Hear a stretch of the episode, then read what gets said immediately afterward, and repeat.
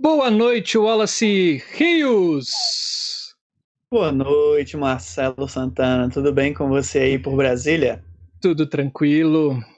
Bom dia, boa tarde, boa noite, você que está nos assistindo no gravado. E muito boa noite dessa terça-feira, dia 22. É, hoje é dia 22, né? Olha só, Segunda? eu com a minha, a minha cabeça pandêmica, né? Nessa é segunda-feira. É, segunda-feira. Na minha segunda-feira, 22 de fevereiro. Isso é o mal, Marcelo, de estar tá fazendo os programas sempre às terças, quando a gente volta na segunda, é a gente começa a ficar muito confuso, meu querido.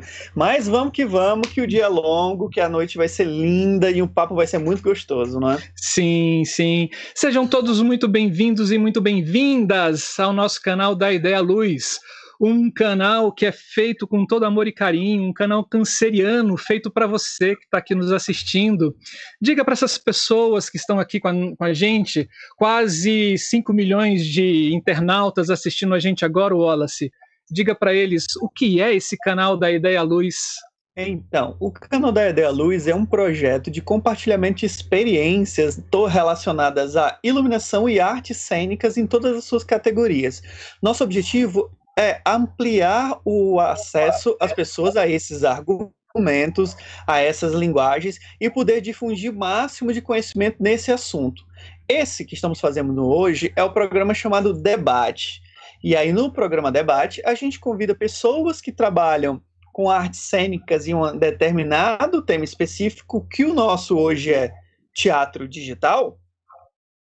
E aí, nesse programa, a gente entende um pouquinho mais sobre esse assunto que estamos trabalhando e a gente vai conhecendo essas pessoas pouco a pouco, o trabalho delas, como funciona e como elas pensam. Então, o, o projeto da Ideia Luz, ele engloba vários setores que são ligados às artes cênicas e, no final, é uma grande troca de experiência.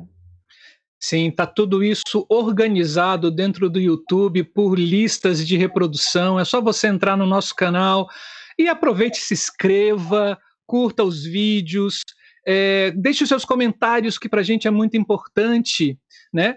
E para você que não sabe, a gente está quase chegando a mil inscritos. E quando a gente chegar a mil inscritos, a gente vai sortear aqui uma bolsa para o programa Wizwig, é um programa de visualização. E o Rodrigo Horst, que está aqui, está online com a gente, já, o, o, opa, estamos aqui mais uma, né? É, ou pelo menos para você quando a gente chegasse a mil inscritos, a gente sortearia uma bolsa no curso que ele ministra de um programa de visualização de iluminação chamado WizWig. Então, galera, divulguem esse canal, vamos chegar a esse, essas, esses mil inscritos. E estamos bem pertinho, viu, Marcelo? Já né? passando dos nossos 900 e alguma coisa. Daqui a pouco a gente está fazendo sorteio dessa bolsa, viu? Sim, já estamos com 937. Foi a última vez que eu vi. Né? E vamos chegar a esses mil. E se você quiser contribuir com esse canal, seja com qualquer quantia, a gente tem aqui do lado de cá um QR Code. É só você chegar, abrir o seu aplicativo do seu banco entrar em Pix, pedir para ler o QR Code e aí você pode contribuir com qualquer quantia. Esse canal é feito com todo amor e carinho. A gente não tem é, nenhum tipo de incentivo financeiro para fazer. O nosso incentivo é a paixão que a gente tem pelo, pela área de iluminação e pela linguagem cênica. Então, qualquer quantia será muito bem-vinda e todo esse esse dinheiro será revertido para a gente aumentar a qualidade dos programas e a qualidade do canal para trazer informações maravilhosas para todo esse Sim. Brasil grande e imenso. Então compartilhem para que mais pessoas possam entrar aqui e possam estar com essa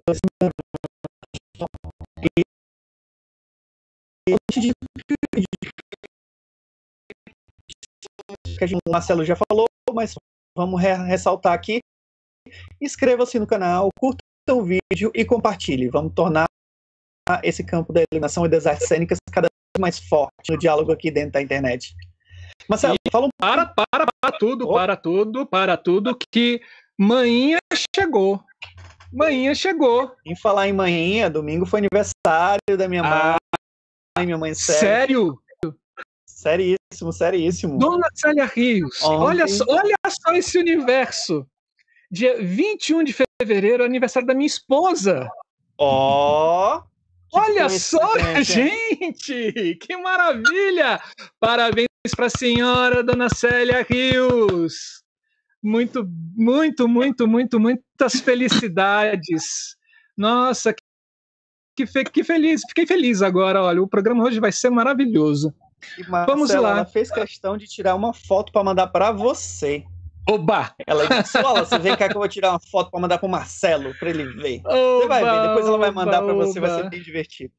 Sim. E aí já vou deixar aqui o meu boa noite para Ana Suanir, que chegou com a gente, a Giza Islane Regina, o Nelson Cal, o Rodrigo Assis, que está aqui com a gente, super parceiro, a Gabriela Semensato, o Daniel Furtado e o Samuel Gomes, que está aqui com a gente. Opa, a Lara Mohana também acabou de entrar, então sejam todos e todas muito bem-vindos a esse canal. Quem for a primeira vez que está chegando, fiquem à vontade, esse canal é seu, esse canal é nosso. Compartilhem ideias, troquem ideias e nos mandem perguntas para que a gente possa também fazer aqui para os nossos convidados, tá bom? Isso mesmo, e a gente tem também a, a Luana Milídio, que é de Porto Alegre, e a Lara Mohana também dando boa noite. A Lara você já falou, mas eu queria falar era a Gabriela Semensato, hum. do Nelic, né? Uhul, Nelic! Uh, vamos conhecer também. Uh, o Luiz Bendalposo também, sejam bem-vindos. Luísa, seja bem-vindas, sejam todas bem-vindas. Bom, vamos começar o nosso programa hoje que está, assim, pegando fogo. A gente se deparou com essa pandemia e no meio dessa pandemia, o teatro se viu fechado, sem as possibilidades desses encontros maravilhosos que a gente tem com a plateia. Nesse sentido, algumas pessoas falaram para a gente: olha, vocês vão ter que se reinventar, como se a gente não se reinventasse todo santo dia para sobreviver de arte e de teatro nesse Brasil, né? Mas a gente começou a se deparar, pelo menos a grande maioria começou a se deparar com uma situação, digamos que um pouco inusitada que é pegar o que a gente fazia no palco e jogar isso para dentro da internet através do olhar de câmeras, né? E para muita gente essa linguagem foi é, desafiadora. Mas começando a estudar um pouco sobre essa questão de teatro digital, a gente percebeu que também já tem gente que vem fazendo essas intervenções é, de internet, né, e de utilizar pessoas virtuais via internet dentro dos palcos há muito tempo, desde 2001. Nesse sentido, para a gente tentar entender como é que foi esse impacto dessa pandemia para esse teatro nosso que a gente fazia dentro dos palcos se transformar num teatro digital, né? E a gente, será que existe essa coisa de teatro digital? Que nomenclatura é essa? Nós chamamos nossos convidados aqui para compor esse debate e eu vou chamá-los agora. Seja muito bem-vinda, Desirê Pessoa, seja muito bem-vinda, Renata Jans, Gesion, seja muito bem-vindo, Guilherme Carvalho, e seja muito bem-vindo, Rubens Veloso. Vocês já estão ao vivo com a gente agora. Muito obrigado pela presença de vocês. Obrigada também. Obrigado, é um prazer apresentar, conversar com todos aqui. Alta qualidade aí o debate. Obrigado. Rubens, seu microfone está fechado, querido. Obrigada, Marcelo Wellington. É um prazer estar aqui trocando ideias com vocês. Então, só para dizer que é o mesmo. Também eu senti eu também. prazer, estou quase assim, entrando em êxtase, porque a gente vai discutir umas coisas que são fundamentais, eu acho, que para esse para essa resistência do teatro no contemporâneo. Sim, isso é verdade. A internet não tem mais como fugir, né? Assim, acho que é um caminho sem volta agora. Esses bichinhos já picou a gente e a gente está aqui. É, vamos ver que bicho vai dar no nosso futuro. Mas para discutir um pouco o nosso presente, a gente chamou essas pessoas maravilhosas. Cada um aqui tem uma história com essa questão do teatro na forma digital a teatro dentro da internet, ou sendo divulgado, ou apresentado via internet, ou utilizando a internet para interações ao vivo dentro do teatro. Espero que você que está nos assistindo curta bastante esse vídeo. Assista ele até o fim, porque para a gente é muito importante também. Nós precisamos atingir 4 mil horas dentro do YouTube para a gente abrir um monte de ferramentas para o canal e cada vez mais melhorá-lo. Né? A gente já está com quase 3 mil. Né? Então vamos lá. É, a dinâmica do nosso debate ela se dá da seguinte forma. Né? É, cada convidado ou convidada tem de 15 a 20 minutos de fala livre sobre o tema. Depois, quando todo mundo passar pela, por essas falas, a gente abre a, a roda e a gente faz essa aglomeração virtual com você, internauta. Então, se você tiver no decorrer da, da, das falas alguma dúvida, manda no chat que a gente passa para a pessoa e a gente abre essas questões depois um debate mais coletivo. Renata, a gente não está te vendo. Pois é, eu estou às escuras, eu vou, eu, eu tô vendo. Vocês estão me escutando, né? Sim, sim. Tá, eu vou. É, é muito, muito, louco isso, mas vou virar outra câmera para vocês me verem. Opa! Vocês, agora vocês estão me vendo? Agora sim. Agora é, e eu não tenho como mudar a câmera, muito estranho. Isso nunca aconteceu, mas vamos lá, eu vou falar de frente. vou continuar falando das escuras. Vamos lá. Fé cênica. Fé cênica. o que mais que a gente tá? Bom, é, Wallace, você tá com o currículo das pessoas aberto aí? Estou aqui, Marcelo. Vamos nós. Então, a gente vai chamar agora é, a Desirê Pessoa para conversar com a gente. Wallace, diz pra gente e para quem está nos assistindo, quem é Desirê Pessoa? Então, Desirê é diretora e fundadora do grupo Nelic, é coordenadora da Escola de Teatro do Nelic, ensinadora com título de doutor em artes cênicas pela Unirio e mestre em artes cênicas pela UFRGS, URGS. Também é professora licenciada em teatro pela URGS, pela UFRGS. Já dirigiu diversos espetáculos em Porto Alegre desde 2007, sendo os mais destacados através dos prêmios e contemplação via digitais Sem Açúcar, Primeiro Amor, Porta dos Invisíveis. Ah, esse aqui é difícil de falar, viu, Marcelo? Hallucination, Vida e Obra de Virginia Woolf, Olhar de Frente, As Poa, Capital e Merda. Como docente, ministra, ministra cursos e oficinas na Escola de Teatro do NELIC desde 2003. Já ministrou aulas na UFPL de Pelotas, no Rio Grande do Sul, UFRGS, em Porto Alegre, Rio Grande do Sul, e na Universidade Paris, a Universidade de Paris, na Terre. Essa é a nossa querida Desirê Pessoa. Por favor, Desirê, fala um pouco pra gente o que é esse teatro digital.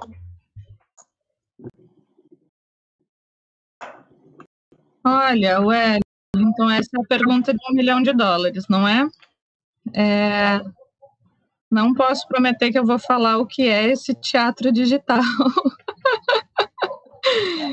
Talvez eu traga mais dúvidas do que afirmações.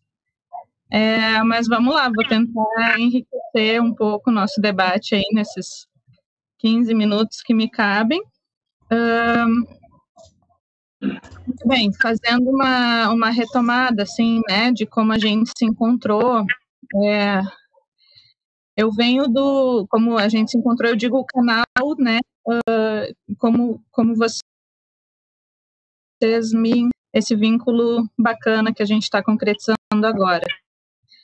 É, é, eu venho, um, comecei, fazem aí uns 20 anos, mais ou menos, é, ainda vivia um fluxo interessante do, de um segundo movimento, digamos assim, de grupos que começaram entre os anos 90 e 2000, então a ideia de grupo era muito forte. e esse é o, o, o, berço, né? Esse é o nascedouro é, do, do meu olhar, do, do meu ponto de vista sobre o que é teatro. E aí a noção de presença ela é fundamental, né? Porque é, vem dessa tradição Stanislavski, Grotowski, Artaud, onde o outro, a relação com a alteridade, o encontro, o colocar-se no lugar do outro é, para um vínculo afetivo ou para um confronto ou para um combate. É, ele está na pauta, né? Ele está no centro da mesa, digamos assim. Fiz uh, toda a trajetória também é, em espaços alternativos, né? A gente, o NELIC, é, NELIC é uma sigla, tá, para Núcleo de Experimentação e Expansão da Linguagem Cênica. NELIC é um grupo que nasce numa ocupação de grupos é, num hospital psiquiátrico em ruínas, num prédio em ruínas, que é o maior prédio do estado aqui do Rio Grande do Sul, né, ele está uh, sobre seis hectares de terra, foi um prédio que a Princesa Isabel veio na inauguração, então é um prédio muito importante para o nosso estado. E ele tem vários pavilhões uh, abandonados, esses pavilhões são históricos. Então, houve um movimento de grupos que lá uh, começaram a ocupar artisticamente. E esse foi o berço do Anelic. Depois aconteceu uma ocupação aqui em Porto Alegre que se chamava Usina do Gasômetro, uh, Usina das Artes, que ficava dentro da usina do gasômetro, que é uma antiga usina é, termoelétrica, que também foi ocupada artisticamente. 16, quando o alinhamento político é, foi desfavorável ao desenvolvimento cultural, em, de forma mais global também, mas também no país e também aqui no nosso estado e no nosso município. A gente sempre trabalhou é, não só no palco italiano, mas também uh, na sala pequena, na sala alternativa, né, seja pequena ou seja grande, na sala alternativa. É, e a partir do momento que eu entrei para o mestrado e doutorado, a gente começou a se interessar também coletivamente uh, pelas questões mais do campo performativo. Então, é, todas as manifestações é, que provêm do campo da performance passaram a nos interessar muito. E a gente é, começou, então, a, a, fazer essas investigações e tal, e, e, tentar descobrir o que era o nosso teatro performativo. É, muito bem. Nós, então, começo de 2017, inauguramos uma sede própria, a partir do momento que ficamos é, sem espaço para trabalhar, né? Isso é uma, uma outra realidade difícil de, de grupos de teatro no Brasil todo, né? Como que um grupo se mantém, como que um grupo se sustenta.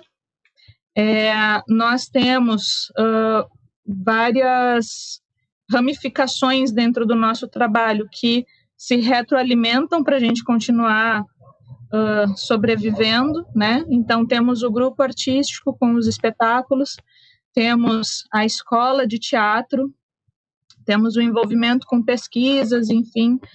É, agora estamos fazendo esse trabalho aí, né, na internet também, uh, tudo na busca da tal da sobrevivência, né, onde a palavra aí resistência vai ser o nosso mantra ao acordar e antes de dormir. Dentro de uma trajetória que uh, já não é muito fácil, porque a gente não está situado no grande eixo de produção nacional, né, que é uh, Rio-São Paulo, a gente está fora do eixo, a gente é o estado mais ao sul do país. É, o nosso estado uh, tem uma cultura tradicionalista muito forte, então uma parte significativa da população não é afeita à arte de pesquisa e vanguarda, então são fatores com os quais a gente lida. No entanto, a gente tem um público fidelíssimo e muito interessado e que quer avançar e a gente vai trabalhando né, na busca de promover esses avanços. No meio de todas essas dificuldades que já nos compõem desde sempre, então, surge a pandemia. É, resolvi introduzir dessa forma para colocar duas questões que eu acho que foram uh, com relação a esse momento. A primeira é essa, para um grupo cujo valor é cena, né, uh, ele, esse valor está colocado no encontro, no, no, no rosto a rosto, no corpo, como que a gente lida com essa relação presença-ausência que de repente se... então num primeiro momento isso nos des, desestruturou assim de uma certa forma como eu acho que deve ter acontecido para uma grande parte dos criadores no Brasil todo talvez no mundo todo, né? Possivelmente no mundo todo. É... Num segundo momento, o reconhecimento de que justamente a nossa trajetória nunca foi sem dificuldade. Então, é olhar para trás para poder projetar o tal do futuro, né? Como que a gente cria esse futuro? Então, a primeira coisa é reconhecendo quem tu é e da onde tu vem, pelo menos dentro daquilo que a gente consegue, né, na fatalidade do olhar humano, perceber. E nós sempre tivemos uh, enormes dificuldades para sobreviver enquanto grupo artístico em Porto Alegre, Brasil, América Latina. Uh, dito isso, sentamos, conversamos, nos desesperamos juntos e nos acalentamos. A perspectiva foi: é, eu que sou, uh, né, no nosso grupo tenho o papel de líder e fundadora, enfim, sentei com os meus colegas e disse: olha, nós não somos um grupo que começou ontem, nós não somos um grupo que dá oficinas, nós somos um grupo sólido que começou fazem quase 20 anos e nós temos uma escola com um método muito bem definido, com uh, muita. Uh, fazemos. Eu sou professora, como vocês aí leram no meu currículo, professora licenciada, coisa da qual eu me honro muito, porque uh, nesse, nesses momentos, né, em momentos como esse, isso me vale de uma forma muito preciosa. Eu sei criar metodologia, eu sei pensar didaticamente. Então, a minha conversa com os meus pares foi no sentido de fazer o lampejo de lucidez necessário à sobrevivência. Sim, vamos passar momentos desastrosos, mas sim, já passamos outros e sobrevivemos e chegamos aqui. Então, o reconhecimento de que somos mais fortes do que o momento que nos apavora, ele foi fundamental. E aí, passar essa segurança para os nossos Então, como que a gente uh, compreende que esses cursos não vão ser um arremedo do curso presencial. Assim como os nossos ensaios, as nossas pesquisas não podem ser um arremedo dos ensaios e pesquisas presenciais. O que, que a gente vai abrir dentro da gente, que portas a gente vai abrir para esse conhecimento se aproximar e o que, que a gente vai perceber que tem de valioso nisso para que lá no final a gente possa sair dessa experiência dizendo teve perda fundamentais, mas teve ganhos. Quais são esses ganhos? O que a gente atravessou com isso, né? O que, que nos atravessou com isso? O que, que ficou para nós? E aí, bem, fundamentalmente tem todo um aprendizado para a questão tecnológica, com a qual a gente não trabalhava antes nesse nível e nesse volume, né? Tínhamos alguma aproximação com edição de vídeo, projeções audiovisuais, né? Sempre nos interessou muito a questão do jogo, do corpo do ator em cena, então como que o, o corpo do ator joga com, com as projeções, né? Essa relação de uma certa fantasmagoria da, uh, da criação é, projetada e, e que isso interfere na cena, como a gente dialoga com isso, mas nunca nesse nível, nunca pensamos em fazer teatro online é, em tempo real, da forma como nos vemos pensando hoje. É, começamos então a descobrir as plataformas, os mecanismos didáticos para os cursos e os mecanismos estéticos é, para o grupo. Hoje a gente vai, uh, simbolicamente, hoje a gente começou é, um espetáculo que vai estrear no 4 de junho, uh, online em tempo real, um espetáculo infantil. Tem vários desafios aí, vai ser o primeiro espetáculo infantil da nossa companhia e ele vai nascer nesse formato, porque é parte e que a gente precisou então fazer essa adequação. É, estávamos hoje então testando duas câmeras, três câmeras, uma câmera por ator, uma câmera uh, global. Como que a gente vai plugar essas essas câmeras no, na videochamada, é microfonia, microfonia geral ou microfone de lapela, ou que, outro tipo de microfone que a gente talvez nem conheça é, como que a gente cria a iluminação, né? O tema que aqui é caro no canal, né? Como que a gente cria essa iluminação uh, com a projeção, com a filmagem, com a lente da câmera acontecendo ao vivo? Que tipo de luz a gente vai usar? É LED ou que tipo de LED? Qual é a especificação dessa LED? Qual é a coloração que a gente vai conseguir colocar? Qual é a cor de fundo que a gente vai escolher? É, é quase como se alguém te, te desse aquele puxão gigante de tapete que tu cai estatelada no chão e de repente tu não sabe mais nada, de repente tem que aprender tudo de novo. E eu acho que essa é, é, é a melhor chance que a gente tem, é saber que não sabe. Né? Um pouco só sei que nada sei, porque é da onde a gente vai partir, né? É, é da curiosidade, é da é do, do uh, da pesquisa, né, da necessidade criativa que alimenta o artista. É, a gente está nesse momento, né, como, como tu falaste, Marcelo, a gente está sempre se reinventando, né, a gente precisa sempre se reinventar. Mas, de uma certa forma, a gente se reinventa com algo que já tem alimentado, né?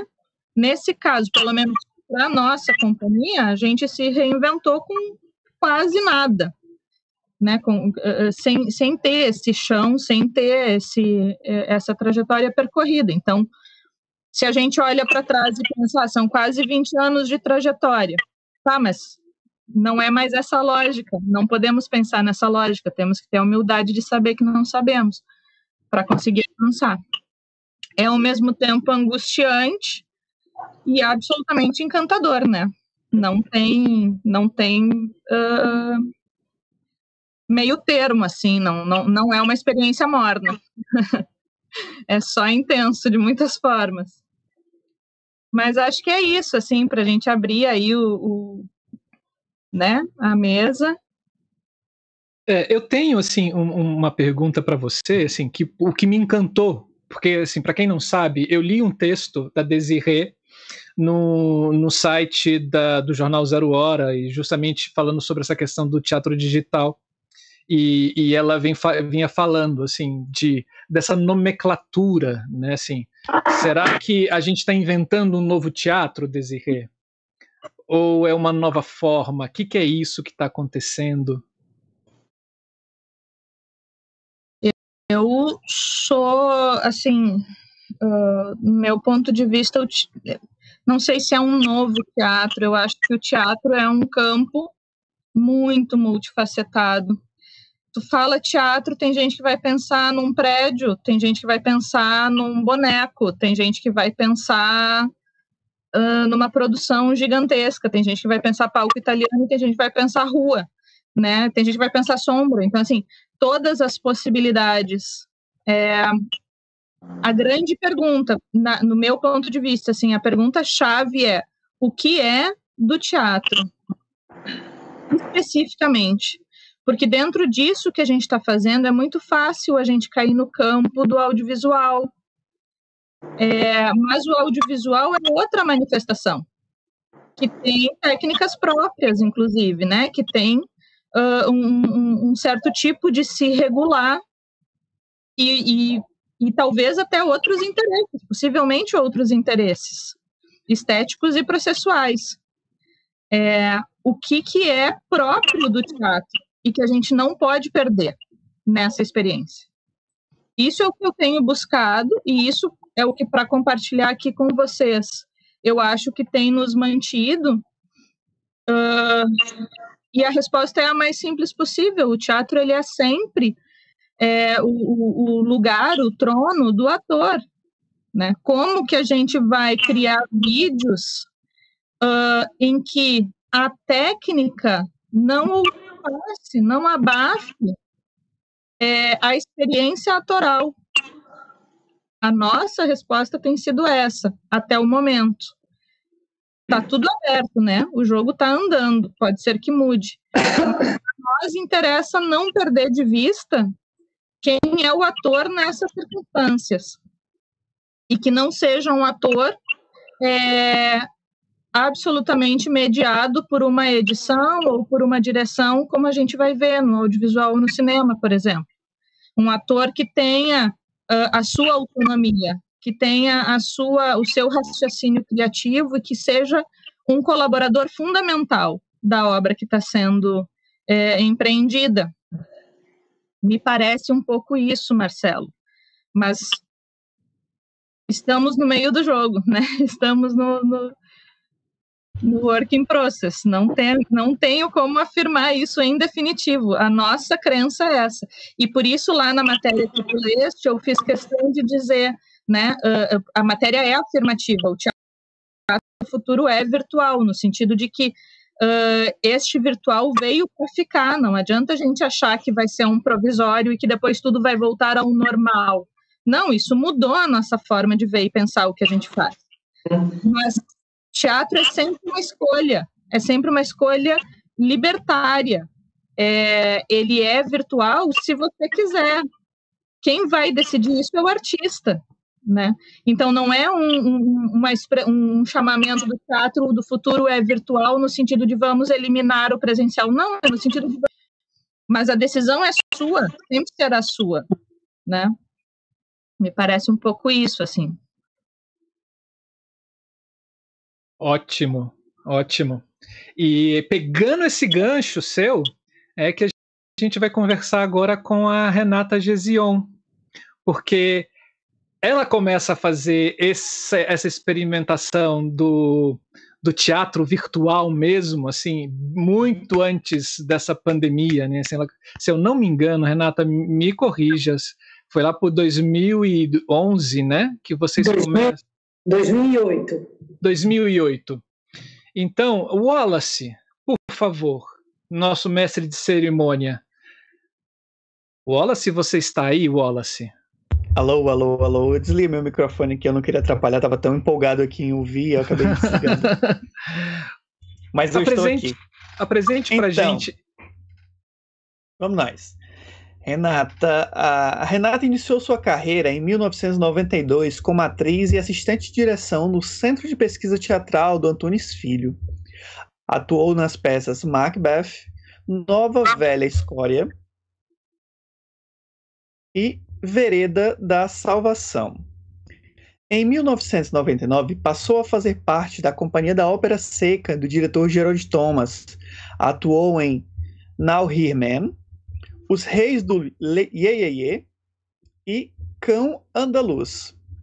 A partir de 2000, passou a se dedicar à criação dos seus próprios projetos, mergulhando na dramaturgia de algumas peças, uma delas chamada 121.023J. Inspirada na história de seu pai, sobreviventes da, da, de três campos de concentração na era nazista. Em, mil, em 2008, criou o Teatro para Alguém, inicia, indicado ao Prêmio Shell em 2009 e vencedor do programa Petrobras de Cultura em 2010 foram mais de 80 produções realizadas dentro de sua própria casa e mais de 300 artistas participantes. O Teatro para Alguém já foi visto por mais de 60 países. Nossa, Renata, que currículo, hein? Muita coisa aí nesse, nesse trabalho, hein? Conta um pouquinho para a gente como é fazer esse teatro em casa, do Teatro para Alguém. Vamos lá, boa noite a todos. É um prazer enorme estar aqui. Eu queria avisar que o meu celular está muito bugado. Eu espero chegar até o fim dessa conversa que eu estou adorando escutar a todos e trocar um pouquinho depois. Então, espero que eu chegue ao fim aqui. Mas se não, é, pela primeira vez o meu celular apareceu aquela ampulheta da temperatura que eu tive que desligar e voltar. Então, vamos. Só, é... de, só desce sua câmera um pouquinho para a gente te ver melhor? Pode ser? Fala de novo, para onde? Descer ela, porque a gente tá pegando do seu queixo para cima. Ah, tá bom. É, só um pouquinho. Se, se, se não der, segue. segue. Se não der, segue. Tá não, bom. vamos lá. Eu vou okay. descer ela. Melhor. Peraí. Menos. Tá ótima. Tá, Ai, gente, eu não podia, eu não podia ter mandado mexer. Cadê você, Renata? Olha só, gente. É, uma vozinha me falou: não mexe, não pede para mexer, não pede para mexer. Mas o meu lado de toque não conseguiu. né? O meu lado toque falou assim: não, desce um pouquinho. Bom, enquanto a Renata volta aqui com a, com a conexão, é, pedimos a vocês que estão aqui com a gente, é, se inscrevam no nosso canal. O nosso canal ele tem muitos vídeos muito legais falando sobre criação de luz. Esse é o nosso sexto debate dentro do canal. Então, no ano de 2000, aquele ano que não existiu, né, a gente conseguiu fazer cinco debates maravilhosos, dentre eles sobre é, o teatro e a pandemia, a importância da documentação para a construção da história e da memória do teatro, uh, diálogos das visualidades e a captação de imagem dentro, a captação da luz na imagem. E tem mais. Passando aqui para a gente ver qual é a tem, importância tem, da Tem mais, mais um. Então, assim, tem muito debate muito legal. É só você entrar, entra na nossa playlist lá de debate que você vai ver. A gente também conversou com algumas, com alguns pesquisadores e pesquisadoras de, da Universidade de Lille, da França, né, e falamos sobre a iluminação, como é que é pesquisar iluminação lá na França, e conversamos com, e vamos lançar no mês que vem uma entrevista com a iluminadora do Teatro de Soleil, que Elsa Revol. Elsa Revol, e ela vai falar como é que é trabalhar com iluminação na, na França. Estou enrolando para saber se para saber se a Renata é, volta. Vai voltar. E senão a gente passa para o próximo convidado, mas vamos lá. Temos também uh, o que é o nosso carro-chefe, que é da Ideia Luz Criação. Ali a gente conversa com vários iluminadores e iluminadoras é, sobre o processo criativo da, do projeto de iluminação para um espetáculo específico. Então já passaram assim diversas pessoas. Amanhã nós vamos para o nosso 38 convidado. Então tem muita gente muito legal e espalhado. A gente também tem o da Ideia Luz Pesquisa, onde trazemos pesquisadores para falar sobre as suas pesquisas a, a priori, né, nesse primeiro momento, sobre a, a iluminação, pesquisa sobre iluminação, e depois a gente vai abrir cênicas, e aí com certeza a Desirê vai estar tá aqui com a gente, porque eu, ela me falou que ela está fazendo, está lançando um livro falando sobre ética dentro do né, e, e isso, e, se eu não me engano, essa foi a sua tese, foi o título da sua tese, né, Desirê? É uma pesquisa que eu uh, comecei a desenvolver no mestrado e terminei no doutorado.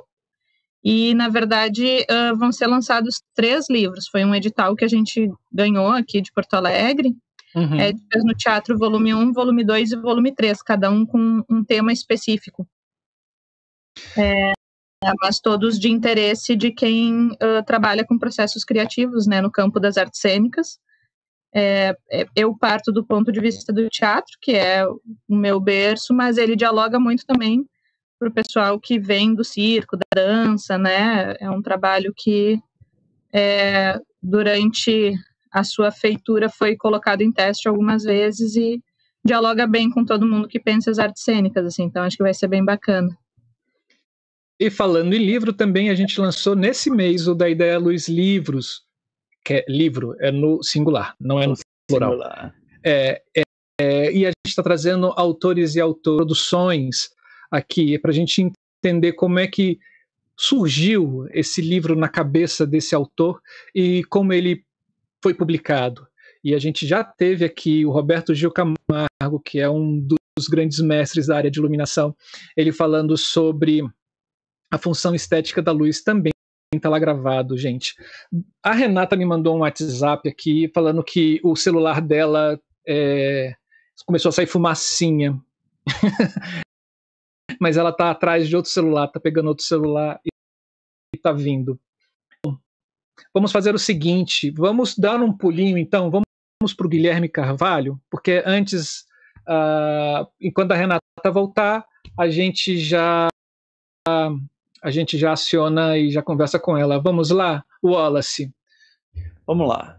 Guilherme Carvalho, ele é bacharel em artes cênicas e pós-graduado com mestrado em artes cênicas pela Universidade de Brasília, UNB.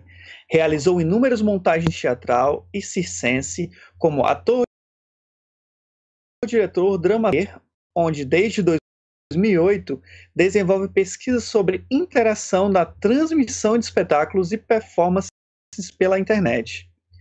Dentre as performances, espetáculos, festivais e mostras transmitidos por streaming, destaca-se o projeto Me Ver no, Me Ver no Circo, com o patrocínio do FAC, Fundo de Apoio à Cultura, da Secretaria de Cultura do Distrito Federal, os espetáculos Pitomba Online, pela UNB e o SESC, DF, O Banquete, pela UNB, e Pepino Online, México, Brasil e Sesc Piauí. Deu aulas como professor de artes e tecnologia na educação à distância, EAD, pela Universidade Aberta do Brasil, a UAB, na UNB, em parceria com a Universidade do Estado do Amazonas. Dirigiu a obra digital Luso Brasileira Roque Severino, com 19 atores em interpretação em interação cênica num contexto pandêmico, realizando oficinas e orientando grupos e artistas com criações cênicas telepresença. Seja muito bem-vindo, Guilherme. Fala pra gente um pouquinho dessa tua experiência em transmissão e como, funcion como funcionou essa relação de, de pegar pessoas de diversos locais e fazer uma telepresença. Muito bem, boa noite. Estão me ouvindo bem aí? Sim. Sim. Então, vamos lá. É prazer aqui estar com pessoas que eu já admirava antes, já trabalhava, como Rubens ou Renata, nessa área e, e, me sinto um pouco contemporâneo com eles, que também lá para 2008 a gente começou a fazer alguns debates sobre experimentando é, justamente essa essa apresentação, né, estando estando trans, sendo sendo transmitida à distância, mas ao mesmo tempo sempre mantendo presencial, por estar ao vivo. Né? Então há um presencial em algum local do planeta, então nunca tentando não distanciar o presencial, nunca só a distância, porque sempre eu estou em algum lugar controlando o que as pessoas estão vendo, mesmo com delay. Mas eu sempre tentando manter essa questão mais teatral possível. Então, o foco que a gente foi pesquisando desde o início, quando tinha a Cooperativa Brasileira de Teatro e Circo, a gente fez na sede ali na Zanorte, um experimento por MSN, porque a gente não tinha tantas plataformas como tem hoje. Então, o que acontecia é que a gente, eu, eu fazia o pessoal da, da sala lá da UNB é, conectar a, a estrutura de com os computadores assistindo o que eu apresentava por MSN. Então era muito interessante tentar colocar eles de, de forma é, o mais interativo possível, participando. Então, como é que eu teria o retorno? Então, eu liguei por telefone para ouvir o retorno da sala toda. Então eu tinha um áudio de telefone, ou às vezes por MSN com alguém, mas eles me assistiam e eu tinha um retorno da risada em tempo real, que o MSN não tinha delay tanto. Então, o que, igual a gente aqui por Skype, né, e sendo transmitido para o YouTube. Então, as plataformas que tinha na época, elas tinham ainda um gargalo da internet, que era um megabyte, ainda não existia essa conexão. Um mega ainda não existia, então como é que era? Tudo pixelado, tudo muito rudimentar, porque as pessoas viam com a qualidade nem HD tinha.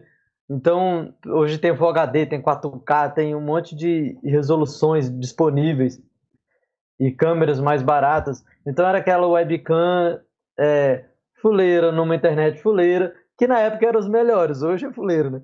Mas na época era o top. E aí a gente, eu comecei a descobrir sites como o Stream, que, que falava é, o que hoje em dia o YouTube Live que a gente está transmitindo aqui bem melhor, mas era nos Estados Unidos tinha esse formato, né?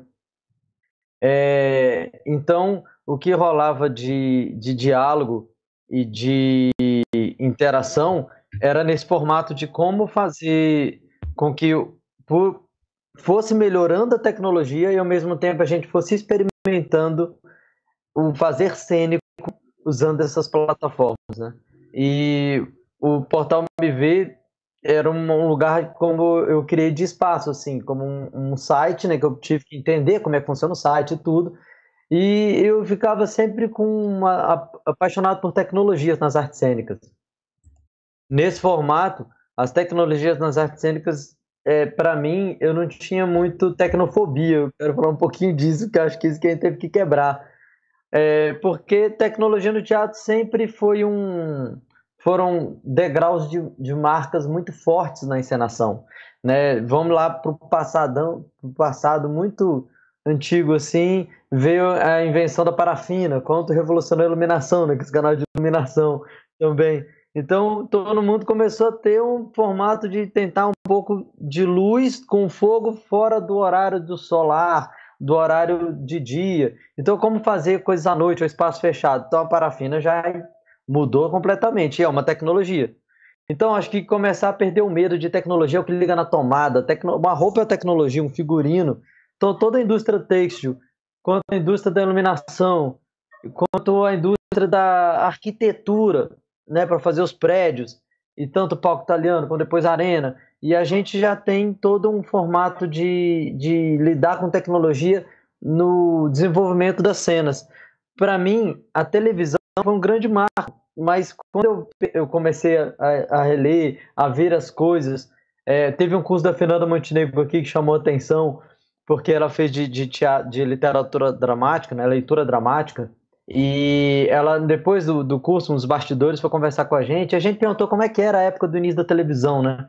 E ela falava, não tinha um teletape, então era tudo ao vivo. Então é o mais próximo que a gente está hoje. As pessoas iam lá e apresentavam uma peça de Édipo sem poder errar, porque era ao vivo. Então, antes da invenção do teletape, já era o que a gente está vivenciando, só que com atores experimentando essa grande aventura de uma televisão, no São Paulo e Rio principalmente, onde tinha os estúdios, né? Então, uhum. as pessoas, ela falava que ela ia São Paulo, pro, fazia um Shakespeare em São Paulo, depois viajar para fazer um, uma tragédia grega no Rio, no outro estúdio, e no ônibus, eles só correndo para fazer ao vivo. Então, eram as artes cênicas, só que na telepresença pela televisão. Uhum. E aí eu comecei a ver a palavra telepresença. Tá, então é presença à distância, mas não deixa de ser uma presença. Só muda que as pessoas estão me vendo, só que não estão no mesmo espaço que eu mas sou eu que estou presente e vivo em algum lugar. Deixa de ser telepresença quando é uma coisa pré-gravada, né? Como as pessoas estão vendo agora, é uma telepresença, assistindo ao vivo. Acabou, vão ver em outro momento, já não é uma telepresença, é um, uma gravação de um vídeo.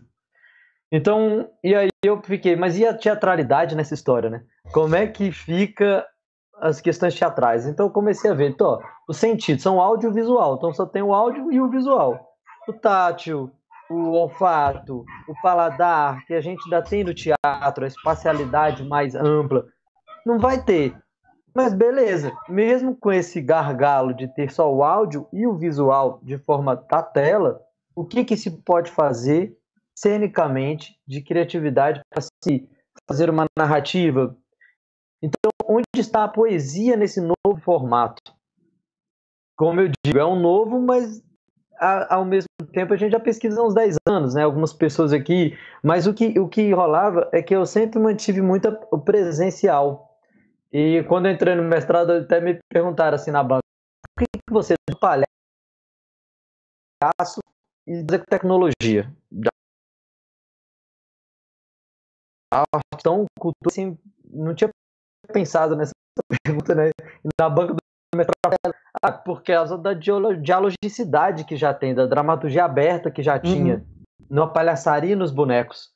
Aí eu pensei, isso que me cativa na tecnologia da internet, porque se eu posso ter um chat participando com o pessoal, se eu posso ter, colocar alguém ao vivo, igual eu chamo alguém para o palco, se eu posso fazer coisas que é, eu, eu já fazia antes é um campo que eu posso pesquisar tranquilamente se eu mantiver o ao vivo em diálogo. E aí que respondia também a parte da teatralidade que eu estava falando. Porque a teatralidade, assim, para o Grotowski é essa relação entre o espectador e o ator, né? E o diretor tá ali para cuidar disso. Então, como é que é essa tensão entre o aqui e agora refletindo junto com a plateia a plateia poder interagir fazer aquela obra ser uma obra coautoral, uma obra que o diálogo flua e ele se sinta parte da obra, como no teatro a gente tem, né? Porque no teatro a interação já existe, mesmo que não tenha olho no olho diálogo com a plateia, se for uma quarta parede, mesmo assim, se a plateia ri muito, ou chora muito, ou faz alguma reação, o ator não pode falar fala em cima da plateia. Ele tem que esperar baixar o volume para falar. Isso já é uma interação. Cada espetáculo é único, porque a plateia é única, né? Então, tem esse, esse quesito de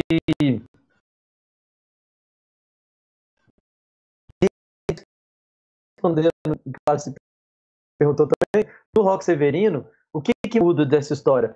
Há alguns fatores muito graves assim na pandemia. Quem não gostava de fazer isso ou não queria ou não se inteirou com isso que poderia ser um caminho também para as artes cênicas que não anula mas sim complementa as artes cênicas do teatro complementa as artes cênicas na TV, não teve outra saída, teve que fazer. Como a gente viu, o Desenho falou bem, tipo, e agora? Vamos ver como é que é refletor. Então, o primeiro bar que me deu é, caramba, é, as pessoas que já faziam, mas agora todo mundo vai ter que fazer. E não tem nem alguém que vai ensinar nas escolas bem. As universidades uhum. não estão tão preparadas para isso.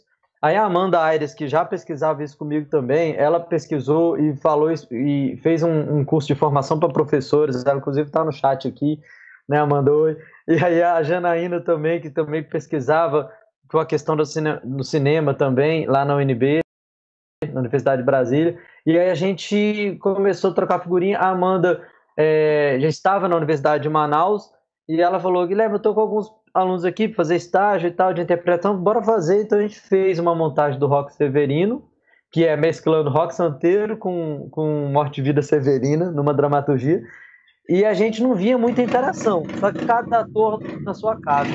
Então, que foi de diferente, porque os atores não podiam sair de casa, a cenografia, o figurino era o que eles tinham em casa, era um estado, um momento pandêmico onde ele não queria que eles se interagissem, e tipo presencialmente, e aí tive outra dificuldade, que é tipo um desafio, né? E aí cada um na sua casa vamos tentar criar. Então a gente fazia estudos do qual o melhor local para eles apresentarem, qual é a câmera deles, e aí vários gargalos de equipamentos, né? Cada um com a câmera, um celular, um laptop, áudio, luz, mas 19 atores, variava isso e a gente tinha lugares que a gente tinha que manter a mesma impressão, como um prostíbulo lá, né? E aí esse prostíbulo a gente colocou, cada um tem pisca-alerta, pisca-pisca na de árvore de Natal, tem, coloca lá. Então pisca-pisca virou uma coisa, todo mundo fazia cena no, no puteiro ali, tinha isso. E aí a gente fez essa encenação tentando criar o máximo o mesmo ambiente. E aí edição de vídeo ao vivo. Então foi um crescimento muito grande ali para os alunos da, da Universidade de Manaus, do Estado de Manaus, do Amazonas, né? E na, na cidade de Manaus, quando a gente chegou e fez esse formato, um professor estava em Portugal, outro aluno estava em São Paulo, outro professor estava no Rio Grande do Sul, porque tinha dado aquela pausa na, na universidade. Então foi uma coisa de juntar pessoas e que o Ruber já faz isso há muito tempo também, juntando palcos, cidades, países diferentes. E a Renata já tinha o site do, do Teatro para Alguém, que já fazia transmissões de peças ao vivo. Eu tentei me especializar muito na interação, em tentar colocar pessoas ao vivo. Então, como palhaço, eu colocava e eu interagia com quem surgisse ali, como se fosse uma plateia que eu buscasse. Isso me fascinou mais. E eu fui aumentando o equipamento máximo, né, de qualidade. E nisso, aquela sobrevivência, né? Como é que monetiza? Igual vocês aí agora, vem outro formato. A gente é acostumado a tentar ganhar grana com panfleto. Como é o marketing digital? É outro universo. A gente que rala fazendo ator e ao mesmo tempo sendo marqueteiro de si mesmo, né? E produtor de si mesmo, passa a ter que estudar marketing digital. Aí você estuda marketing digital, de repente surge mil propagandas de, de cara de marketing digital. E hoje em dia você fala. É sei lá, vaso sanitário, as festas aqui vão entrar na rede social, tá lá um monte de propaganda de vaso sanitário, curso para fazer vaso sanitário, tudo. Então, você tem um outro contexto onde a interação tem mecanismos robóticos até de, de, de fazer é, esse diálogo, como fazer uma. Você tem a questão da monetização que a gente fica se reinventando. Então, eu vi que vários festivais diferentes começaram a se transformar em online. Alguns que resistiram, achando que a pandemia ia acabar, não teve como.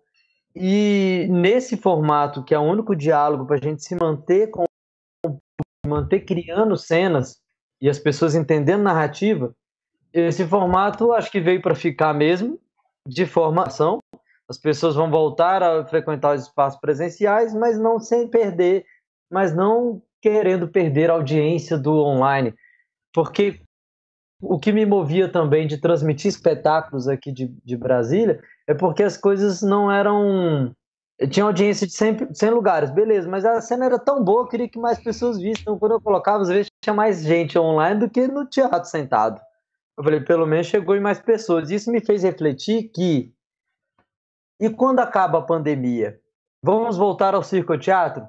Não a maioria da população população, porque a maioria da população não tem espaço teatral nem circense nos seus municípios. Então muda para gente que vive em capital, que já exerce a função. Mas as pessoas que não tinham acesso ao teatro ou circo presencial continuarão não tendo, porém tem no online. Então muitas peças e grupos de teatro que não eram conhecidos antes passaram a ser por causa desse formato online.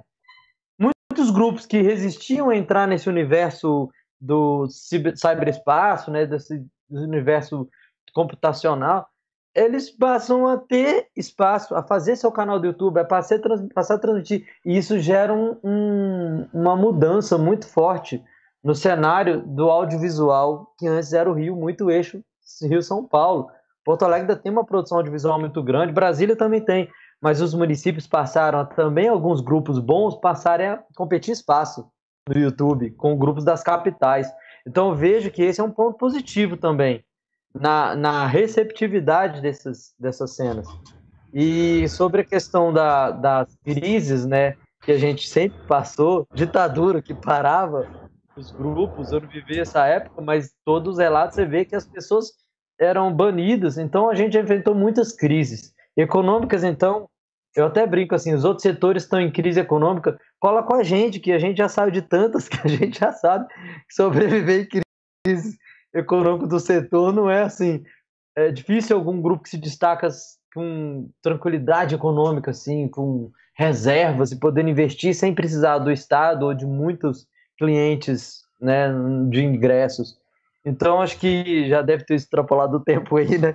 Mas é isso. Quis tentar falar o que eu acho mais importante, o que mais me tocou nesse processo todo e que o site, o portal mever.com.br tem lá as pesquisas minha da Amanda, está lá disponível no acervo. Tem, a gente vai disponibilizar outras pesquisas. Recentemente fizemos umas pesquisas do teatro digital é, com quem acessa o site, então divulgamos essa pesquisa, tivemos uhum. o levantamento pela USP e pela a Ludmilla Macedo que fez essa pesquisa, então a gente vai divulgar em breve o resultado dessa pesquisa também do que, que as pessoas pensam. A gente buscou pessoas que assistem teatro e que agora estão querendo, estão tendo que ficar na dúvida ou não assistir um teatro. Nome para finalizar aqui, eu acho que ainda não temos. Eu falo artes cênicas pela internet, porque quem vem do cinema, trajetória de cinema, chama de cinema ao vivo. Quem é uhum. da TV, chama de TV ao vivo, porque sempre fez TV, por que isso é teatro ao vivo? Não é teatro, isso é TV, eu uso os mecanismos de TV, linguagem de TV. Quem vem do vídeo arte é vídeo arte, como já fazia. E quem é igual mudou da, da, da pintura para fotografia, né? dá uns receios, dá uns medos até, mas ao mesmo tempo dá uma provocação de agora, bora reinventar, bora fazer outras cenas, novo palco. Pra gente é palco, pra galera da TV de cinema continua sendo estúdio. Então, uhum. o nome não sei, mas eu sei que streaming não deve ficar, é, arte cênica eu chamo de arte cênica pela internet, mas o que vier eu não sei. Mas o que importa é fazer, né? A gente não precisa dar um nome, aí eu vou citar só Shakespeare, que falava. É, e a Rosa, se não chamasse Rosa, deixaria de ser tão perfumosa, né? Quando o Romeu tá querendo ficar com a Julieta, ele joga essa. E é isso, a plateia tem que entender. Continuamos fazendo cena, contando narrativas fantásticas, maravilhosas. Alguns podem ser ruins, como era antes mas estamos aqui, continuando nas artes. Massa, Guilherme. É, esse lance da telepresença já é uma coisa que, que a gente já pensa há bastante tempo, né? Em 2000, 2016 eu tive uma experiência nisso num projeto aqui na UFC, né? Que é a Universidade Federal do Ceará. A gente fez uma Aqui, na UFC, no Ceará, a gente fazia o espetáculo de teatro, na Bahia tinha o espetáculo de dança, e em Campinas a gente tinha a exposição videográfica. E aí todo mundo enviava informação ao mesmo tempo para todo mundo. Então aqui a gente recebia a performance da dança e ia fazendo as interações junto com o pessoal de Campinas. E eu acho que assim é, é, é um campo muito vasto. Não tem como, como você falou, para a gente agora, nesse momento, definir o que, que é entendeu? O importante é que a gente comece a trabalhar na perspectiva do que cada um já faz e cada linguagem tem a sua forma de fazer, né? A Desiree falou um pouquinho disso antes, né? E aí eu queria entrar um pouquinho agora para convidar o Rubens Veloso para conversar com a gente nesse, nesse nosso não não a gente bloco. pode, a gente Opa, pode voltar sou eu aqui assim é gente olha só é, a Renata ela tá com o celular saindo fumaça, então ela não vai poder. Quem está acompanhando o chat viu que ela se desculpou e no lugar dela está vindo o excelentíssimo esposo, né, o Nelson Cal, que também estaria aqui com a gente, os dois estariam dividindo a, a, mesma tela com a gente. Aconteceu um problema e aí o Nelson acabou saindo e ele ficou ouvindo. Mas com esse problema da Renata, o Nelson acabou assumindo também. Eles desenvolvem o mesmo trabalho, o mesmo projeto, eles que criaram o, o teatro para alguém. Então, já que a gente está aqui na, nessa questão tecnológica, eu até sugeri para Renata para eu ligá-la, para ligar para ela via celular, via WhatsApp, e aí ela e o Nelson podem começar a conversar com a gente. Que tal? Pode ser, Wallace, você permite? Por mim, tudo bem. Segue aí, segue, segue então, na paz. Então vamos lá. Deixa eu. Tô ligando. Para quem não conhece o Nelson Cal, o Nelson ele é diretor de fotografia e operador de câmera e fotógrafo estilo desde 2008 e trabalha com, com o teatro para alguém desde aquela época.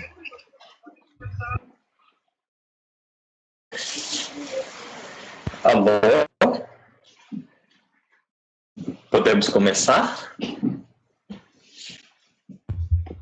Vocês estão me ouvindo? Sim. Então, na verdade, assim, eu estou num lugar super remoto, no meio da floresta, em Minas Gerais, numa casa autônoma, e estou falando via satélite, de uma internet via satélite, então o delay é enorme. Eu falo aqui daqui a um minuto que vocês vão receber minhas falas, e que já é um problema do teatro digital que a gente está discutindo, né? Eu acho é um ponto super legal de vocês da gente discutir isso também. A questão que o Rubens Veloso deve ter é, deparado quando fazia a, a, a, a encenação entre atores de países diferentes, como é que ele lidava com esse delay, né? É, quanto ao, ao, palestrante anterior, é, eu acho que vocês, fora do eixo, não existe mais eixo. Na internet todos estamos conectados. Então é muito legal porque não existe mais o centro. E, e esse é o espaço de democratização.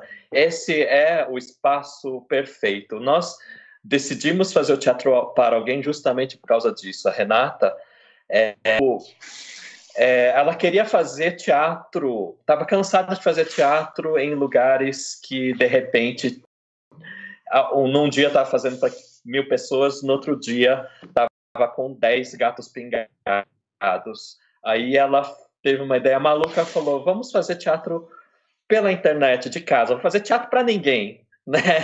E o site ia se chamar Teatro para Ninguém. A gente achou que ia ficar uma coisa um pouco é muito forte. Teatro para ninguém, mudamos para teatro para alguém. É, eu vim de outro, de outras experiências. Eu tinha passado quatro anos do Vertigem, depois fiquei um ano na Forjaz e eu também estava começando a abandonar o teatro, queria fazer uma coisa diferente e resolvi encarar essa aventura, né? É, na época não existia o streaming muito direito, a gente conseguiu uma parceria com uma produtora que nos emprestou um servidor de Windows Media, então quem não não tinha, quem tinha Mac não podia nos assistir. É, a gente é, fazia com uma câmera só que era a única que tínhamos ligado a um fio. É, RCA analógico, indo para um encoder no notebook e fazendo o que dava para fazer. Né? É uma aventura total, toda hora caía sinal de internet, toda hora caía fio, né? É...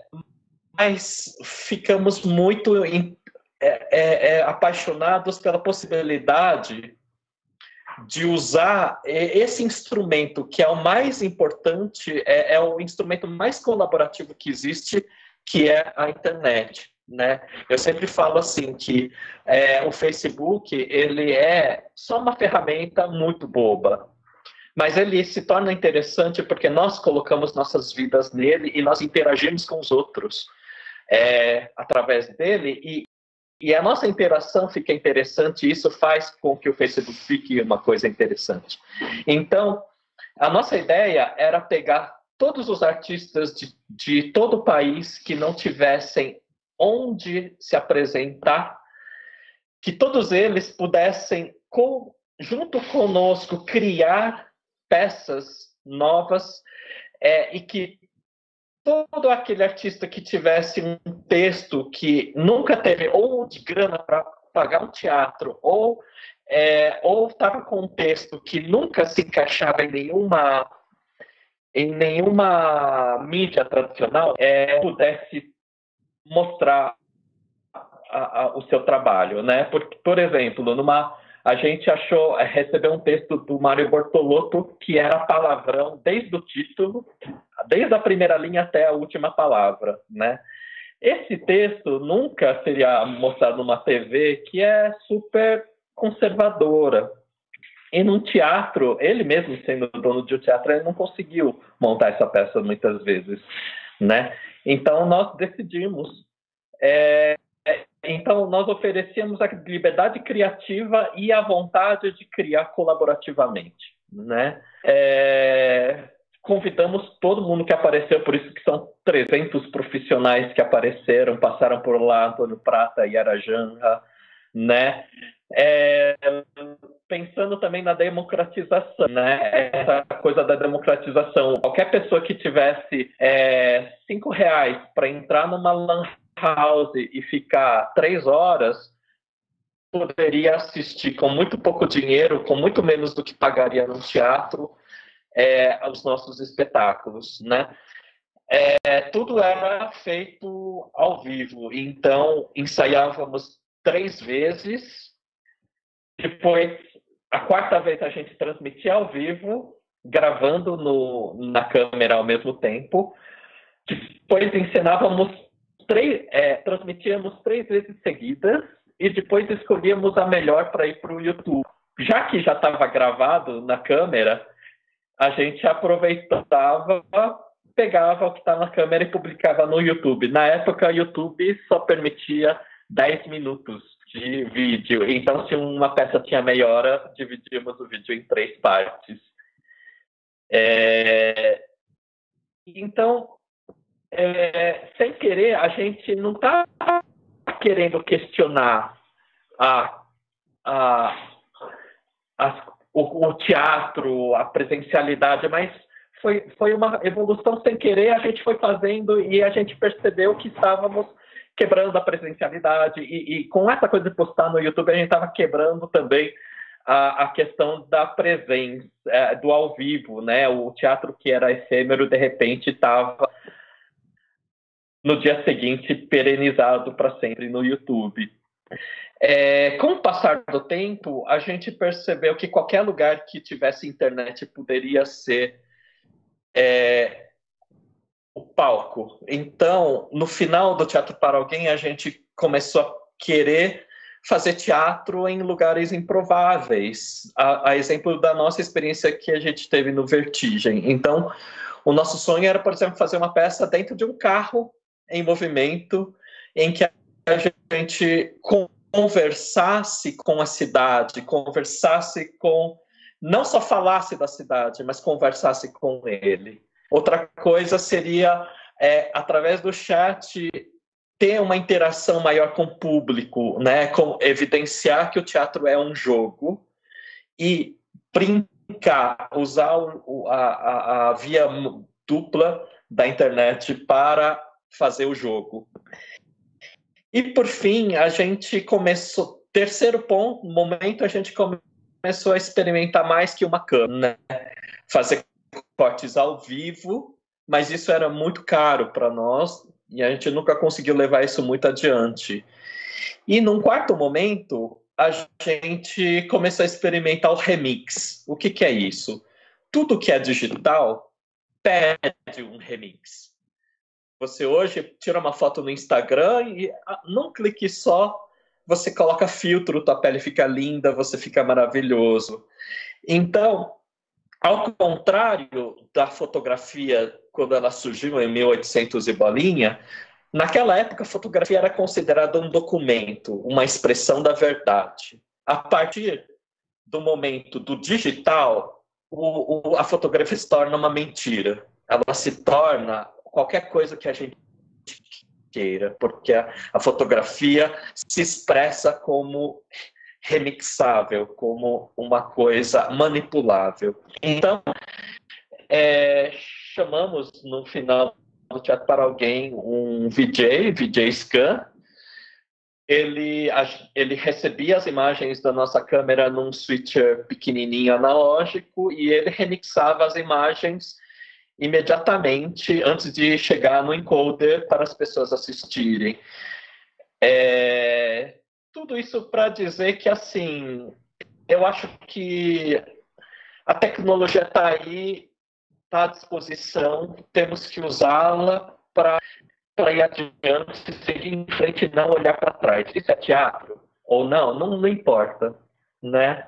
É, o que importa é que é, ele nos traz novos desafios e a gente foi, sem olhar para trás, tentando conquistá-los do jeito que a gente podia. Nosso grupo, especialmente, não quis se aventurar tanto na pesquisa que o Fila 7 do Rubens Veloso já fazia, que era essa, que é essa coisa de você pegar pessoas de lugares diferentes e interagir. A gente tentou pesquisar mais como contar uma boa história e como democratizá-la para todo mundo. Né? Nossas apresentações tinham, em média, 1.500 pessoas por dia, e a nossa vontade era que tivesse mais, mais e mais, de, e, e de tentar descobrir uma forma de financiamento exatamente, que é a grande questão que todo mundo levantou, né? É, a ideia era cliques suficientes a ponto de virar, de conseguir se manter como um, como depois outros formatos conseguiram, que nem o Porta dos Fundos, que não é bem teatro, mas, mas que eles nos mostram que é possível sim né? Que, que em São Paulo nós estávamos muito viciados ou na bilheteria ou na lei de fomento. E nenhuma das duas resolve a questão. Então, o digital nos trouxe oportunidades para repensar tudo isso e experimentar novas possibilidades. Eu acho que é, eu dei um panorama rápido geral, a Renata teria muito mais o que dizer. É, mas eu acho legal abrir para perguntas e depois a gente vai evoluindo na conversa. É, se você quiser falar, é só me ligar aqui que eu ponho para cá e a gente vai conversando, né? Essas tecnologias se cruzando. Mas a Renata, né? Assim, olha, já sou íntimo, né? Ela coloca que toda a produção do teatro para alguém, isso no, no chat, né? Assim, era realizado em plano sequência e longe de ser um registro teatral havia uma pesquisa da mistura das linguagens para chegar a uma nova forma de encenar o teatro. Eu acho que esse ponto também é. é e assim. É, é, a gente falava que teatro filmado é muito chato. Né? então, como não fazer teatro filmado? Não fica deixar ele parado na boca de cena.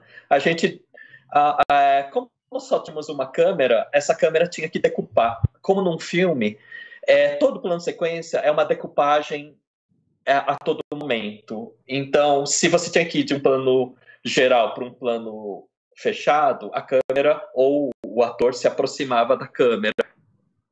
De forma que a gente imaginava uma decupagem e ia decupando através do tempo. Né? No final, o, o operador de câmera, que era eu, o diretor de fotografia, não era só um técnico, ele era um ator invisível. Ele era, às vezes, um espectador que, com uma câmera tremida, era como um espectador que visse uma coisa acontecendo na frente e que quisesse participar, mas infelizmente não conseguia, como se fosse quase um coro de uma tragédia grega. Né? Às vezes você vai com uma câmera suave como se fosse uma câmera, um narrador onisciente, como se fosse Deus, ou, ou um, um narrador mesmo que está alheio à situação ou presente na situação. Isso a gente foi tentando, obra a obra, e eu acho que são coisas que cada um tem que ir experimentando, estudando muito, vendo cinema e, e, e tentando, né?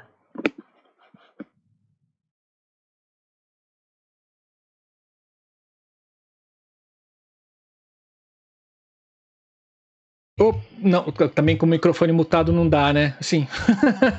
Bom, eu tô aqui com a Renata, ela tá no WhatsApp, tá? É... Bom, Rê, é com você. Pode falar. Legal. Estão ouvindo? Acho que sim, né? Cal, Cal tá falando um pouquinho, terminando aí. Pode falar. Me escutando, né? Sim, existe. Legal. Então, acho que assim, é, o importante só é a gente começar agora. Falamos bastante do passado, acho que agora é hora de falar do presente e do futuro. Tá escutando? Sim, sim, pode falar. Sim? Tá todo mundo escutando você. Tá. Então acho que é hora de falar sobre o, o, o, presente e o futuro, né? Então, assim, depois de 12 anos uh, que a gente criou o Teatro para Alguém, Rubens também é uma pessoa que vocês vão ter um imenso prazer em escutar né, devido à experiência dele, e agora, né, e esse momento em que estamos aí, né, que a gente vê uma porrada de coisa acontecendo, e o tempo inteiro uh, uh, indagando, é, não é, essas bobagens todas que a gente fica tentando entender. E aí, assim, acho que vale a pena lembrar que todas essas, é, essas plataformas que a gente tem hoje em dia, elas não foram pensadas né, para as artes cênicas, não foram pensadas para. É, é, o Zoom, por exemplo, é uma plataforma que a gente tem para o mundo corporativo, para o mundo, né, para os empresariados, para os empresários. Né? O Insta, a gente também tem, a, é, a gente tem a facilidade de ter todos esses means dentro dessas plataformas, mas assim, é difícil também da gente ter a liberdade de fazer o que a gente quer, né? Com dentro dentro dessas plataformas, né? Então eu acho que agora é o momento da gente trocar em relação a isso, né? E aí a gente vai chegar daqui a pouquinho, a gente vai perceber que que puxa, a, é, é, é, é, é, o que a gente sempre dizia lá atrás e a gente continua dizendo um pouco ainda hoje, né, que é essa mistura das linguagens que se aproxima mais do audiovisual, será? Não sei, se aproxima, claro, porque tem uma câmera como, como meio, né? Mas a gente tem o plano sequência, a gente tem a não edição, a gente tem, né? É, é, eu acho que é, é essa, essa ter, esse terceiro, essa é, é, essa terceira via que aparece e que aí a gente agora uh, tem um videomaker aí para se pensar esse cara que faz tudo com uma câmera e, e, e, a gente tem que se livrar, ou melhor, se apropriar melhor dessas ferramentas, porque no final das contas é um pouquinho. Tem, tem, coisas que a gente vê que a gente gosta, mas tem coisas que são muito chatas de se ver. Do ator tentando quebrar essa quarta parede, né, essa quarta parede virtual, que vira uma coisa muito chata às vezes, e, e às vezes interessante também. Então, eu acho que a gente mergulhar ainda mais e daqui a pouco a gente vai ter mais e mais ferramentas pensadas para esse mundo artístico ah, das artes cênicas. Enfim, é mais ou menos por aí. Uau, uau, uau. Bom, Mudamos um pouco também aqui, né? A gente foi para a gente via Skype, via OBS, via uh, via YouTube e também via WhatsApp. São essas ferramentas que a gente tem à disposição agora né, nessa nossa comunicação. E, e, e Cal, eu assim a, compartilho com você é, a democratização que a internet está tá, está levando de informação e de conhecimento é, é algo que nunca aconteceu na história da humanidade. Né? A grande diferença agora é a gente saber é, como utilizá-la e como divulgar. Né? Ainda, ainda a gente tem muita coisa, muita bobagem sendo consumida, né? mas acho que com o passar dos anos a gente vai descobrir que a internet ela é um verdadeiro é, tesouro e o nosso canal tem esse objetivo da democratização do conhecimento das artes. Nós somos um divulgador das artes na, na, internet. Bom, Obrigado, Renata. Obrigado, Cal. Obrigado, Guilherme. Obrigado, Desirê. Assim, essas confusões aqui, vocês acabaram falando e eu acabei nem agradecendo vocês. Assim, me desculpe. Mas a gente deixou por último, acho que uma pessoa que ela foi o pioneiro nisso, né? Assim, e pelo que eu é, já andei conversando, é uma das grandes referências dessas dessas interações entre internet e palco. E a gente vai ter agora, assim, a, a, a oportunidade e o grande prazer de ouvir Rubens Veloso. Se apresenta pra gente o Rubens.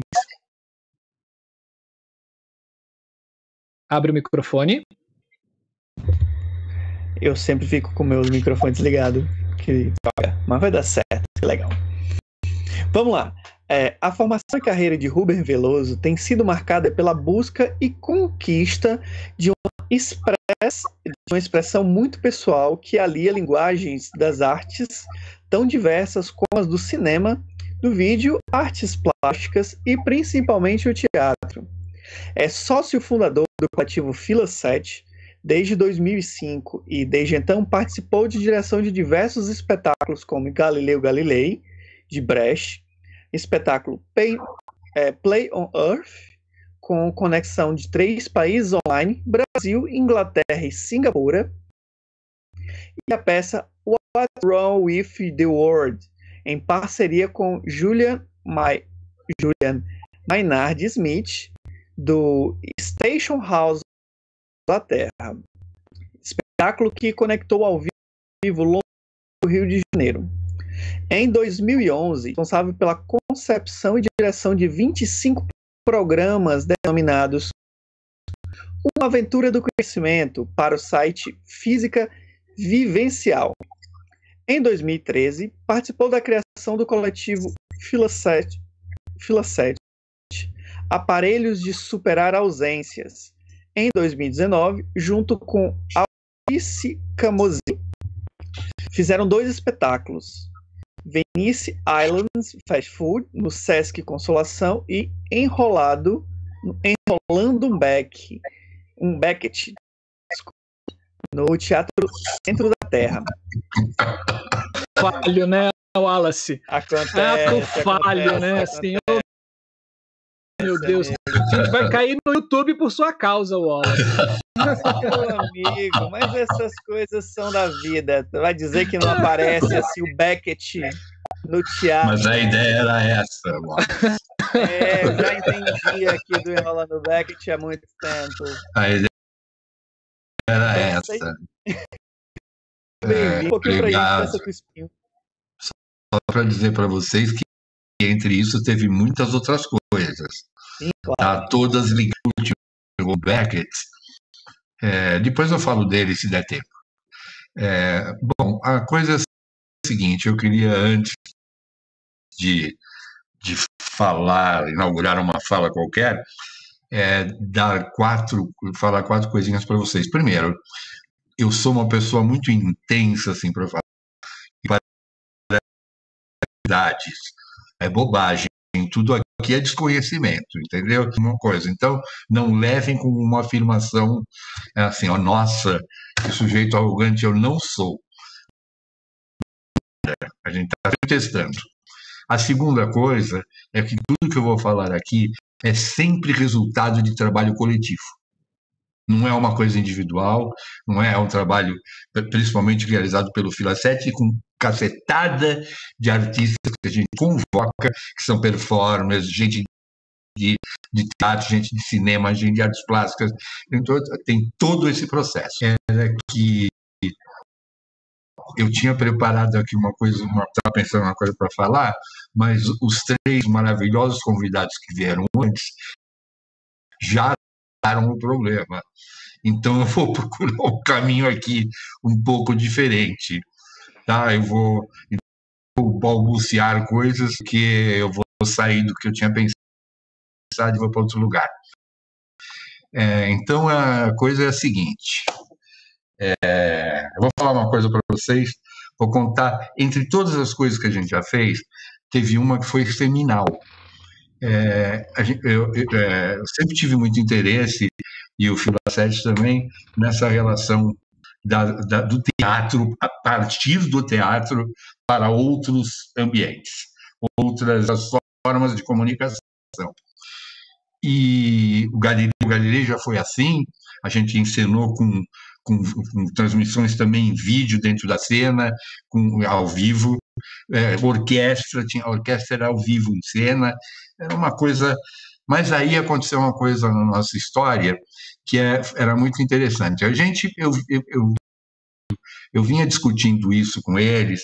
Eu vou falar eu, mas vocês consideram que é todo mundo, tá? É, eu vinha pensando na de que era inevitável no começo do século XX, já no começo do século XX,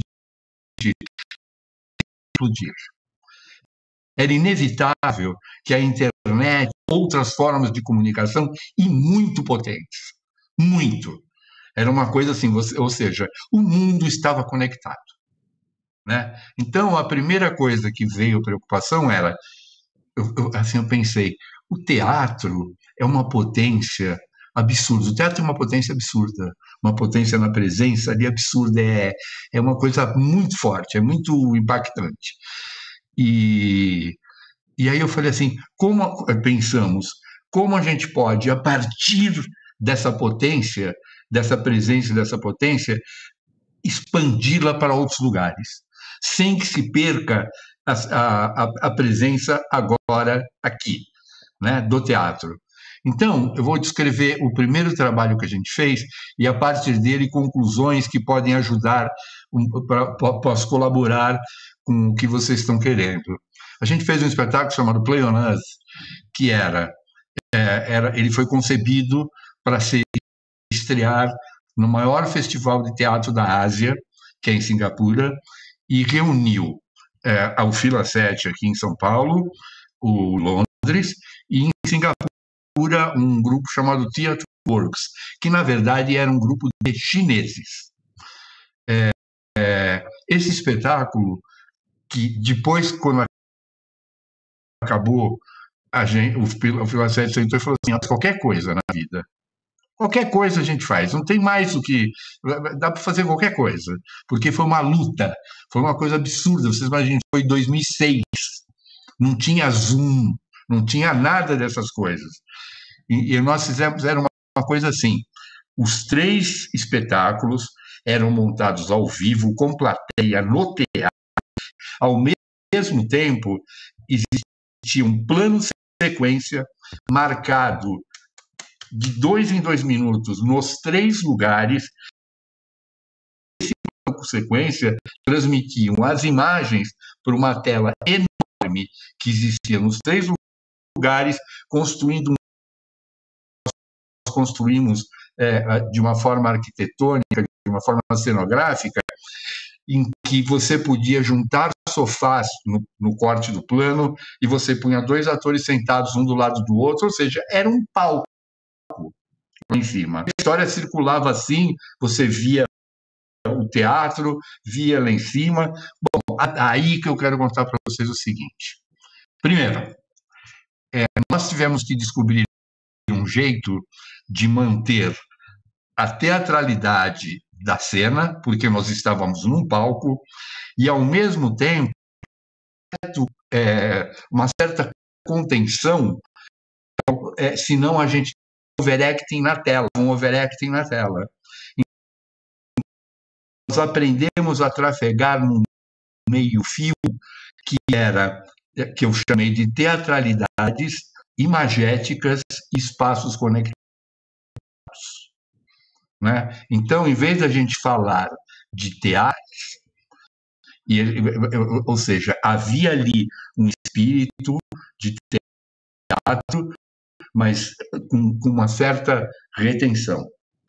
É, isso foi uma maravilha, e, e, e depois dessa experiência, você, quando você experimenta, aí que depois vem todas as formas de teoria que você já estava pensando, mas aí elas se concretizam.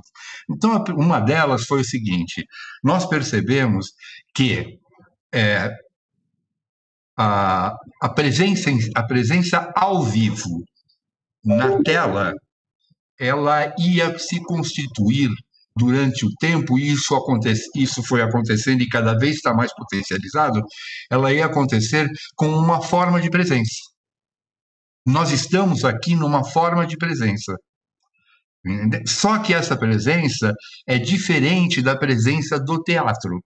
Ela tem outras qualidades, mas ela é uma presença. Né? Então, nós resolvemos chamar a presença do teatro de presença carbônica e a presença na tela de presença silícica. E aí o ator trafegava de um lugar para o outro, sempre dentro do seu contínuo de, de presença e de, de interpretação, porém ele mudava de estado químico. E quando ele mudava de estado químico, ele mudava a chave da sua presença. Era uma outra forma de presença. Né? Eu vou contar agora uma segunda experiência que nós fizemos em, em, no Rio, que foi Rio de Janeiro, não, e futuro, outra vez com Londres. Só que dessa vez eram só dois. Então nós mudamos um pouco a coisa, mas mantendo a mesma ideia. Só que aí eu baixei as telas, sabe essa tela cênica, esse filó belga que você projeta. Então tinha a projeção que vinha de Londres Brasil ali e por trás dela os atores em cena. É, num dia nós é, é eu ficava lá em cima na técnica vendo o público entrar e entrou duas pessoas entraram duas pessoas muito simples muito muito muito muito simples um casal obviamente e eu achei que era filha. Até hoje eu não sei, mas deduzi que era filha.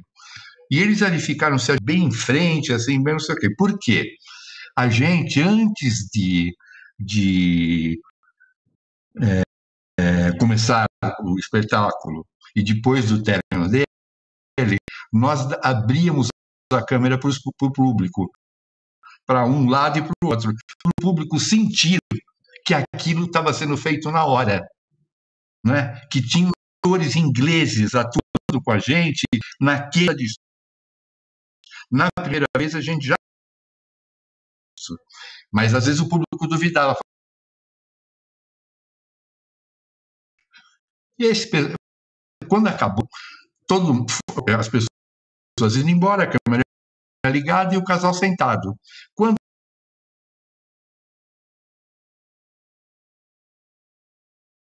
na ela pede para abrir o som, implora para a pessoa, porque ele queria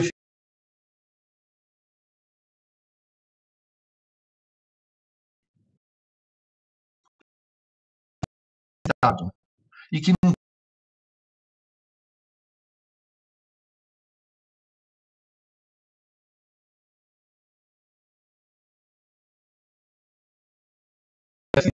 ao encontro com seu filho do outro lado de teatro e internet. É, aí a gente olha, aí eu deixo, deixo eu ir falando assim, aí vocês me param porque eu não tenho noção de tempo. Aí a gente que é, essas internet são todas extensões digineurais. Ou seja, elas são extensões corporais. Elas, elas, elas, elas são é, extensões do nosso corpo. Né? Nós precisávamos de dinheiro para fazer essas coisas. E tudo partia do teatro. Mas como a gente fazia com várias outras relações, a gente entrava em edital de teatro e falava assim. Eu até dou graça, porque agora qualquer coisa em Zoom vira o teatro digital, né? Eles falavam, não, não, não é teatro. E não tem isso. Aí começamos a procurar universidades, que a gente viu que estava virando tese de um monte de universidade exatamente por esse nidetismo, e eles começaram, com os departamentos de arte cênica e tecnologia, nos ajudar. Né? Fizemos espetáculos assim, Profanações, né? que foi um espetáculo enorme, ligado com cinco universidades do Brasil. É... Bom, e, e, e aí nós começamos a trabalhar com essa ideia de opções e como enchiam a nossa paciência com a assim, criamos códigos novos. Isso para mim é importante por causa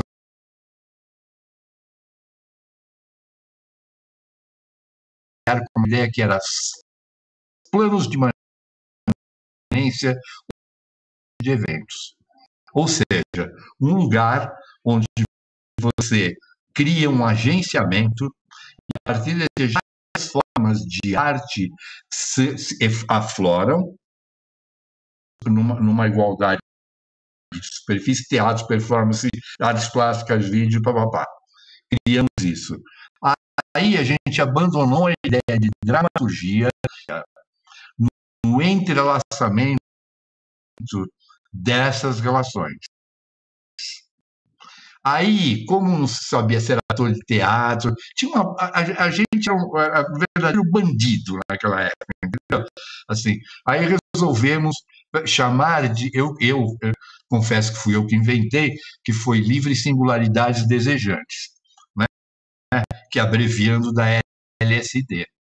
E, e essas livres singularidades desejantes é o que você quiser. Você já não é mais, você está. Então, quando você muda de um lugar para o outro, de um contínuo para o outro, de, uma, de um estado de performance para um estado de texto, de atuação com a câmera, voltar para o palco, singularidade exigente. Abandona todo, a, todos os códigos, porque estão sendo criados códigos novos agora. Então, assim, por exemplo, vai mover. Never.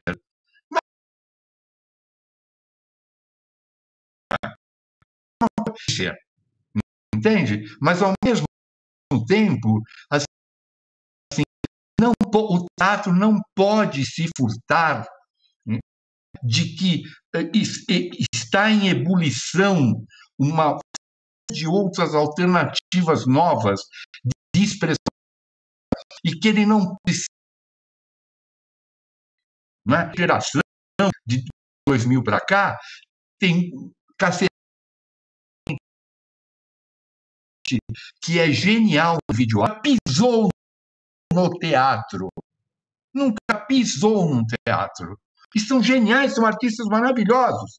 Trabalhei com vários deles.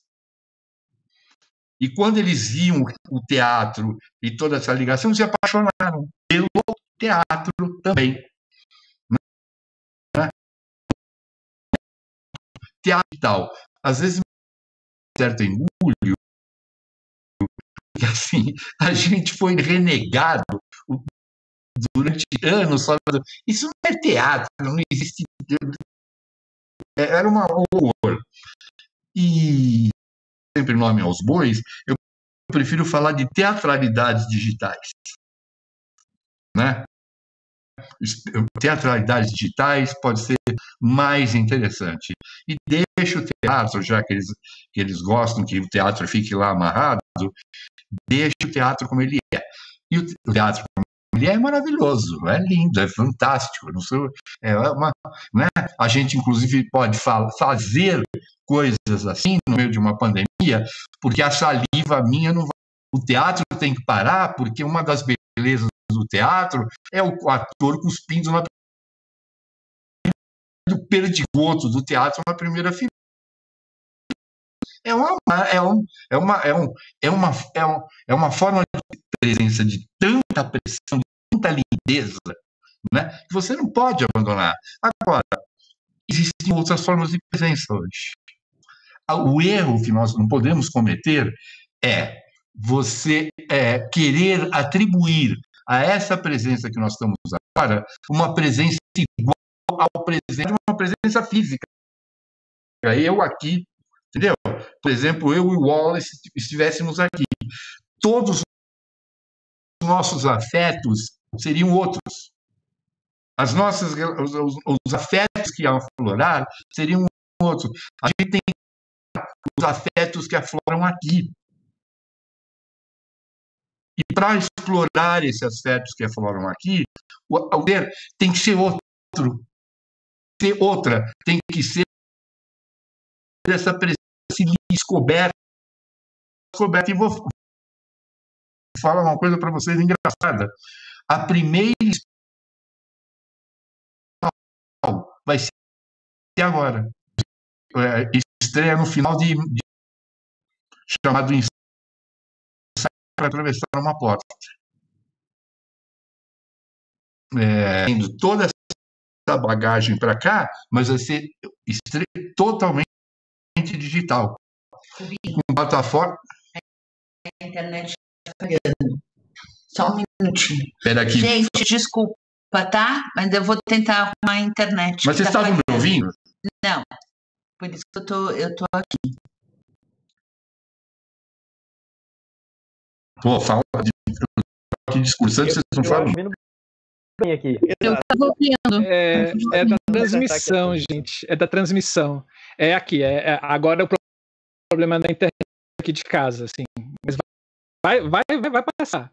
Vai chegar. Vamos lá. Sim, adoro. A, a rede dele estava bem. Acho que Gente, eu sou a esposa tá, e a produtora, tá? tá. Ela tá louca para aparecer, ela não é Não, não tava. É que eu tô ouvindo. Eu tô ouvindo. Já pode pôr a cadeirinha dela aí do lado. Aí eu vou sentar e conversar com a gente. É, mas vocês ouviram mais ou menos o que eu falei? Sim, sim, sim, sim. Ah, sim, tá. sim. E agora me interrompeu, já não sei mais onde eu estava. Você estava nos afetos, eu adorei isso, né? Isso, é. Explorar esses é, novos afetos. É, é, é, compreender isso. E, porque tem uma coisa que quando vocês falam, todo mundo aí falou, maravilhoso, é, é absolutamente democrático. Apesar de a gente saber de toda a manipulação das grandes empresas, não sei o que lá, mas a gente pode se apropriar dele. A gente pode fazer coisas sistemas todos. E, portanto, cada desse de uma certa forma, mina o mundo com expressões de ódio absurdas de, de, é nossa função como artista é, introduzir ali pensamento, introduzir entendeu? Introduzir afetos alegres, introduzir é, dúvida, introduzir.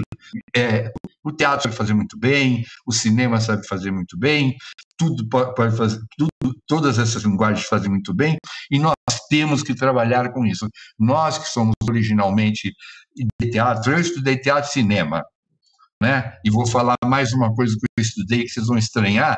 Eu nunca exerci a profissão, mas amo estudar isso até hoje, que é física. Né? Eu estudei física porque eu amava, eu amo até hoje. Eu também. É uma visão do mundo que te quebra tudo. Entendeu? Principalmente se você entrar na física quântica, na teoria da quântica, teoria da incerteza, mas não coach quântico, né? Que agora tudo é quântico. O pessoal nem sabe do que está falando, entendeu? Mas é o universo é outra coisa. É outra coisa. E hoje eu, nós estamos trabalhando também, e, e por isso tra, é, trabalhando nessa relação presença e internet, a gente está trabalhando com perspectiva ameríndia, estamos tá preparando com teoria queer, que assim a teoria queer é, a coisa, é, é, é, porque eu acho que a gente vive. Desculpa, eu vou fazer uma coisa aqui por causa do, do, do é, um pouco fora da, da, coisa, mas eu acho que preciso falar isso. É, isso que a gente está vivendo inclusive nós todos sofrendo, porque a arte no Brasil virou mundo, né? A arte no Brasil virou coisa de, de, de sem vergonha, de, de, de gente assim. Nós estamos vivendo os estertores de uma certa forma de ver o mundo e de definir o homem que não existe mais. É a última resistência boçal a essa, a essa, essa é, digamos, esse, esse que vem lá do século XX. A nossa definição de humano hoje é outra. A nossa definição de corpo hoje é ampliada, é gigantesca. O, a teoria queer fala disso com clareza. Né? Aí você pega, por que, que tanta paixão pela, pela, pela, pela cosmogonia ameríndia? Porque esses caras estão dizendo para você falar assim: tem que voltar para um estado de natureza e não de separação, porque senão a gente não sobrevive mais, acabou. Entendeu? A coisa está toda esgotada. A gente, como artista, tem, é, é, é tem o poder, porque a gente pode pegar. A gente né, a gente pode pegar poesia, pegar física, pegar sociologia, pegar dramaturgia, juntar tudo e, e, explodir, fazer explodir numa obra de arte. Se nós fizermos isso usando o teatro, usando a internet, usando o cinema, usando como, como o Nelson falou, o Nelson fazia e com a, com a Renata, esse te, o teatro para alguém, fazia num plano sequência. Entende? Assim, era num plano sequência. Era, é, isso é uma coisa linda, porque o plano sequência é uma forma de presença clara. Não há. É a, é a câmera se relacionando com o ator, o ator com a câmera, e aí vai vendo o que, que dá. Às vezes um está a serviço do outro. É muito bonito. Entende? Assim, é muito, é, é, é, é muito forte. É, eu, costumo, eu costumo dizer que vocês estão vendo um ser agora que trabalhou na, na multidisciplinaridade, na transdisciplinaridade, e agora eu estou claramente, e até o resto da minha vida, trabalhando na indisciplinaridade. Adorei! Eu quero código, eu quero dizer coisas, eu quero trocar coisas com pessoas, eu quero potencializar, eu e todos vocês que estão aqui, que estão me uhum. ouvindo, né? Assim, que, potencializar coisas. E aí, para isso, a gente tem que abandonar os códigos que a gente criou. Abandona! Entendeu? O que nós temos que entrar em estado poético de arte e trabalhar com esse estado onde for possível a presença acontecer. Onde for possível a presença acontecer. Todos nós. Nós, so, nós somos basicamente gente de teatro, gente, luz, luz é lindo, luz tem dramaturgia, né? A luz é uma dramaturgia na cena, a luz não é simplesmente para eliminar o ator, iluminar o ator. A luz é uma, é uma, é uma, é uma, parte dramatúrgica e que nós vamos transformar em dramatúrgica agora. Ela vai. Então, é, eu acho que eu já falei pra caceta, né? Mas tá ótimo, tá ótimo. Eu já falei. Assim, vocês param, quer que eu pare? Eu posso parar já. Sim, pode ir, assim, tá ótimo te ouvir. Então, bom, então você me corta aí, porque eu vou me animando. é, eu estou muito nessa, eu tô, eu tô muito, gente, nesse, nesse nessa, nessa ira santa, sabe? Uma ira santa de não, não suportar mais, entende? Essa, esse, essa ignorância que tomou conta. No Brasil isso é muito forte, mas é no mundo inteiro. Entendeu? É no mundo inteiro. Essa, e, e principalmente é óbvio que a ciência, as artes, elas vão ser massacradas. Por que, que elas são massacradas? Porque elas quebram essa institucionalidade do, do corpo como masculino, feminino, do neoliberalismo como a única coisa possível no mundo. A gente quebra isso. A gente é outro lance. Entendeu? O Guilherme mesmo estava falando assim: a gente tem que se virar, às vezes está duro. Você sabe que essa primeira apresentação que a gente fez, esse, esse primeiro é, é, é, Play on Earth que a gente fez, você imagina quanto custava isso, né? Nós fizemos tudo de graça, ninguém ganhou nada. A gente arrumou a, a, uma universidade aqui de São Paulo, abriu para a gente o seu laboratório de tecnologia para a gente poder usar, né? É, a coisa emprestou um teatro para a gente fazer. Os nossos atores a gente abriu mão de qualquer coisa e sim Singapura deu um mísero 5 mil é, dólares para gente para comer, fazer alguma coisa, comprar um negócio, porque foram 40 dias de ensaio online, é, sendo assim, é, quatro horas de ensaio com todo mundo pela manhã, aí a gente corrigia as coisas, ensaiava cada grupo sozinho à tarde, depois no dia seguinte voltava para ensaiar de novo e, e dizer para vocês assim, isso é muito bonito. Eu quero dizer porque assim, o ser humano quando ele uma coisa fodida, ele faz. Entendeu? Ele quer, quando a gente quer fazer o coletivo, a gente faz. Você imagina que isso tudo era ao vivo. Portanto, nós tínhamos quatro horas, cinco horas de diferença para Londres e 11 para Singapura. Aí Uau. nós fizemos 12 apresentações. Primeiro que a gente ensaiava o grupo Fila 7, como o ensaio era marcado diariamente, nós começamos a ensaiar às 7 horas da manhã. Imagina a disposição do elenco para fazer isso, né? Porque tinha que pegar a noite em Singapura. Quando a gente fez as apresentações, nós dividimos assim, eram 12, quatro bacanas para cada lugar, ou seja, quatro no horário, nós fizemos quatro às nove horas da noite. Uau! Depois fizemos quatro ao meio-dia. Uau! E fizemos quatro às três horas da manhã. Uau! Uau! Então, mas isso, outra coisa bonita, me parem se vocês quiserem, pelo amor de Deus, que agora eu vou lembrando. Outra coisa bonita que era dessa história quando você descobre, e, e essa potência que é se ligar em outros lugares, em outras culturas, era o quê? Quando a gente estava montando a liturgia da, da coisa, surgiam problemas. Né? Você imagina uma companhia do Brasil tem uma visão de coisa, uma companhia de Londres, outra, uma companhia chinesa, outra, né? E aí haviam, haviam algumas divergências e a gente resolvia na boa. Porque todo mundo estava imbuído de uma coisa. Isso tem uma data de estreia uhum. e nós uhum. vamos fazer isso acontecer. Então, a, às vezes dava uns quebra-paus assim, né? Todo mundo derrubava a internet, deixava 10 minutos derrubada, voltava 10 minutos depois e opa, vamos resolver assim, assim, assado. E foi tudo maravilhoso, né? É, é, ah, o que, que, eu posso mais?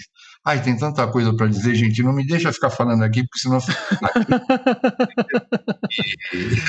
então vamos para os internautas, é, assim, Rubens. Olha, muito obrigado por me ouvirem, viu? Nossa, hein? É, é pra gente é que é muito importante poder ouvir você, Rubens. Assim, a sua fala é muito, é muito é, personificadora disso que o que vivemos hoje, né? Eu acho incrível a, a, a, a desmistificação que você traz da forma de, do, do teatro do teatro já cristalizado e a gente tentar transformar em presença tudo que estamos fazendo a arte em relação à presença, não mais denominando nomes e caricaturas físicas é, é para coisinha, sabe? Eu acho que fez teatro para alguém. É. Se você se você ficasse assim, ah, mas não é teatro que não está presente, você perdia a experiência. Você uhum. perdia o que estava acontecendo ali. Você perdia a potência da coisa, entendeu? Porque você ficava amarradinho num jeitinho de ver o mundo. Não tem jeitinho. Tem é gente interessante, artista interessante que quer dizer coisas. Que é, o Bergman tem uma coisa maravilhosa que ele fala, que às vezes eu gosto muito de dizer. Ele falava assim: todo artista é uma, é uma de certa forma uma criança que não se incomoda com o mundo como ele tem e quer construir o mundo do jeito que ele gostaria. Opa, né? sou eu. sou eu. então, é isso, gente. Desculpe, eu falo demais. Rubens, só uma coisa, Marcelo, eu acho ótimo quando o Rubens cria essas próprias nomenclaturas no vocabulário, porque ele traz uma poesia a termos que a gente tem tão norte-americanizados assim, uhum. e, e quando eu fui no encontro com ele lá no CCBB e ele chegou e falou: e essa tela da câmera que está filmando o que está acontecendo lá fora, isso é um buraco. Eu falei, ótimo, é um buraco. Não tem melhor nome do que dar um buraco quadrado, que é um buraco. Ao mesmo tempo, estou vendo que está lá do outro lado do buraco. Então, Exatamente. streaming, ou coisa. De... E eu fico brincando com isso. Até o pessoal a gente usou o StreamYard. Eu falei, é o SpremiYard, porque a gente estava tentando de usar isso. Então, o Google Meet virou camarim. A gente projetava a tela e a gente chamava é a porteira que vai dar o link. Aí eu comecei a criar essas nomenclaturas também aqui. Qual é o link para entrar no, na sala de, reuni né, de reunião, né, no, no teatro? Então você vai ser a porteira que vai colocar ali. A gente brincou muito com isso na montagem do Rock Severino também, porque nada mais poético do que até a gente brincar com a linguagem da fala, do, do escrito, do português. Tudo não precisa ter código, né? A gente pode pôr poesia até na, nos nomes das coisas. Então isso eu acho fantástico, assim. No, na possibilidade da gente recriar não só o teatro, mas todas as outras linguagens. É isso. A Sim. poesia tem que nos tirar da normalidade. Entendeu? A poesia gente, é... tem que nos tirar da normalidade. e nós todos o... aqui, todo mundo aqui é poeta. Estou olhando aqui essa telinha. Tô... Pena que a Renata não está aí também. Está o Nelson, mas não está a Renata. Tá no chat. Tudo poeta, entendeu? Tudo poeta. É lindo. Não, não temos que ter o novo normal, a gente tem que ter um, um algo melhor do que o que era o normal. É. É, é.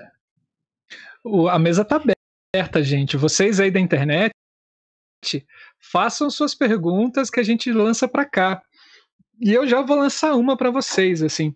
É, vocês falando dessa coisa do dessa dessa nova linguagem ou né, de uma descoberta de, da utilização de materiais para utilizar o teatro como uma forma de comunicação.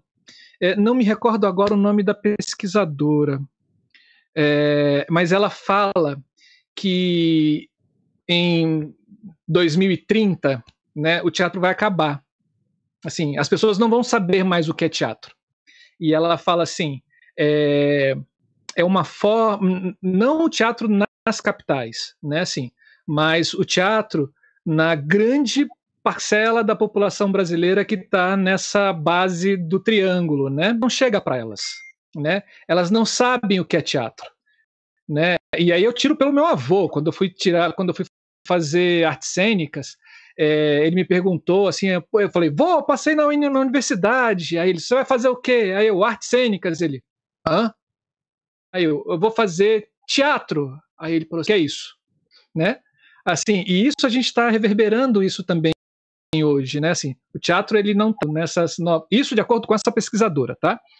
E, e aí eu venho perguntar para vocês, novo fazer ou essa uma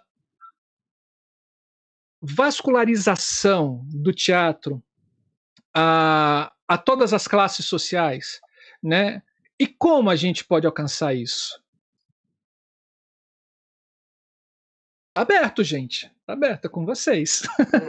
Eu, eu, posso dar uma, uma, uma também introdução nesse tema, que é importante, porque o teatro de rua ele vai existir, sempre vai existir, mesmo onde não tem espaços fechados com telhado. Então, uma apresentação numa praça, uma apresentação na rua, sempre vai existir, né? Porque vai existir o humano. Enquanto existir o humano, vai existir a narrativa. E a narrativa ou com sombras, como era nas cavernas, ou com bonecos, é, artesanais do, da pré-história, mas sempre vai existir. Então, eu acho que o, os municípios, como eu tinha falado, não tem teatro nem circo, não tem lona em todos os municípios, não tem espaço teatral em todos os municípios. Então, quando acabar a pandemia, a maioria do povo brasileiro não continuarão não tendo acesso ao teatro e ao circo de qualidade, com um bom refletor, uma boa mesa de luz e som, uns bom, um bom palco, uma cadeira confortável. Isso não existe, é uma realidade da nossa bolha social que faz, produz teatro e que sonha que isso chegue a todos. Os governantes querem acabar com a gente, não que cheguem a todos. Então, a gente tem que enfrentar para que a gente não morra.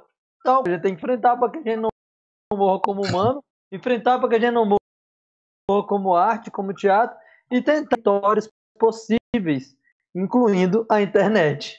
Eu acho que é isso, isso que a gente tem que buscar. É verdade.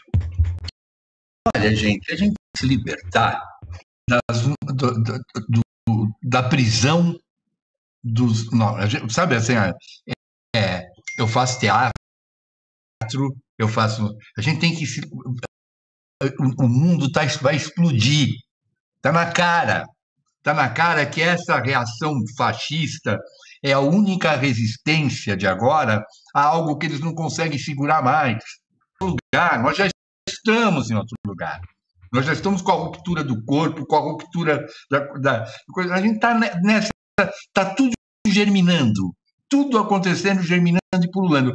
E aí tem essa resistência conservadora, assim, porque é o medo do novo, né? Nós, como artistas, não temos esse medo. A gente sabe levar porrada com categoria. Né? Aprende a cair no circo. Ganhar com categoria, né? Então, é, por exemplo, eu não lembro quem falou disso que o teatro vai morrer uh, em 2030. Bom, o teatro morre todo ano, todo dia, todo... desde que eu nasci o teatro está uhum. morrendo, né? E está sempre aí. Então, eu não acho que isso vai acontecer, não. O que eu acho que vai e não vai acontecer por, por nossa responsabilidade, por nossa causa, entendeu? Uhum. Por todo mundo que está aqui. Ele não vai morrer porque nós estamos linkando e trabalhando com ele num um lugar onde ele se expande para onde quiser. Por exemplo, pode, por acaso, agora, nesse momento, ter lá um brasileiro, como a gente está falando em português, ter um brasileiro na Islândia vendo a gente. Agora, ele está lá, ao vivo, naquele puta daquele frio, deve estar tá enchendo as picuás de vodka, entendeu? E vendo a gente. Vendo. Né? O teatro perde a força ali, mas ele sai dali para outros lugares. Entende? Olha, vou, só para encerrar aqui, encerrar, encerrar comigo é um inferno. Aparelho de superar ausências, que foi uma coisa que a gente montou, nós fizemos essa experiência. A gente foi mudando tudo, né? A coisa é a seguinte: nós trabalhávamos com duas questões. Usávamos o Beckett, porque o Beckett, para mim, ele é a dramaturgia que nos coloca, é maravilhoso, esse homem é maravilhoso. É, essa dramaturgia do Beckett nos coloca assim: a humanidade, se uma árvore, esperando uma salvação que nunca vem. Mas ele não faz a denúncia. Ele fala para você assim: sai dessa. Sai dessa. Aí a gente fez um espetáculo chamando Desesperando Godot, que começava com os dois se arrancando assim: esse cara não vem. Entendeu? E esse cair na vida era cair num presencial, tinha uma plateia, e ao mesmo tempo a gente transmitia pela internet. Fizemos isso. Aí nós fizemos aparelhos de superar ausências e fizemos outra experiência, continuando nessa linha, porque foi logo depois. A gente tinha Beckett, é, nessa é, anúncio desse esgotamento, do esgotado, e ao mesmo tempo surgia nessa mesma encenação esse novo, que não tinha nome.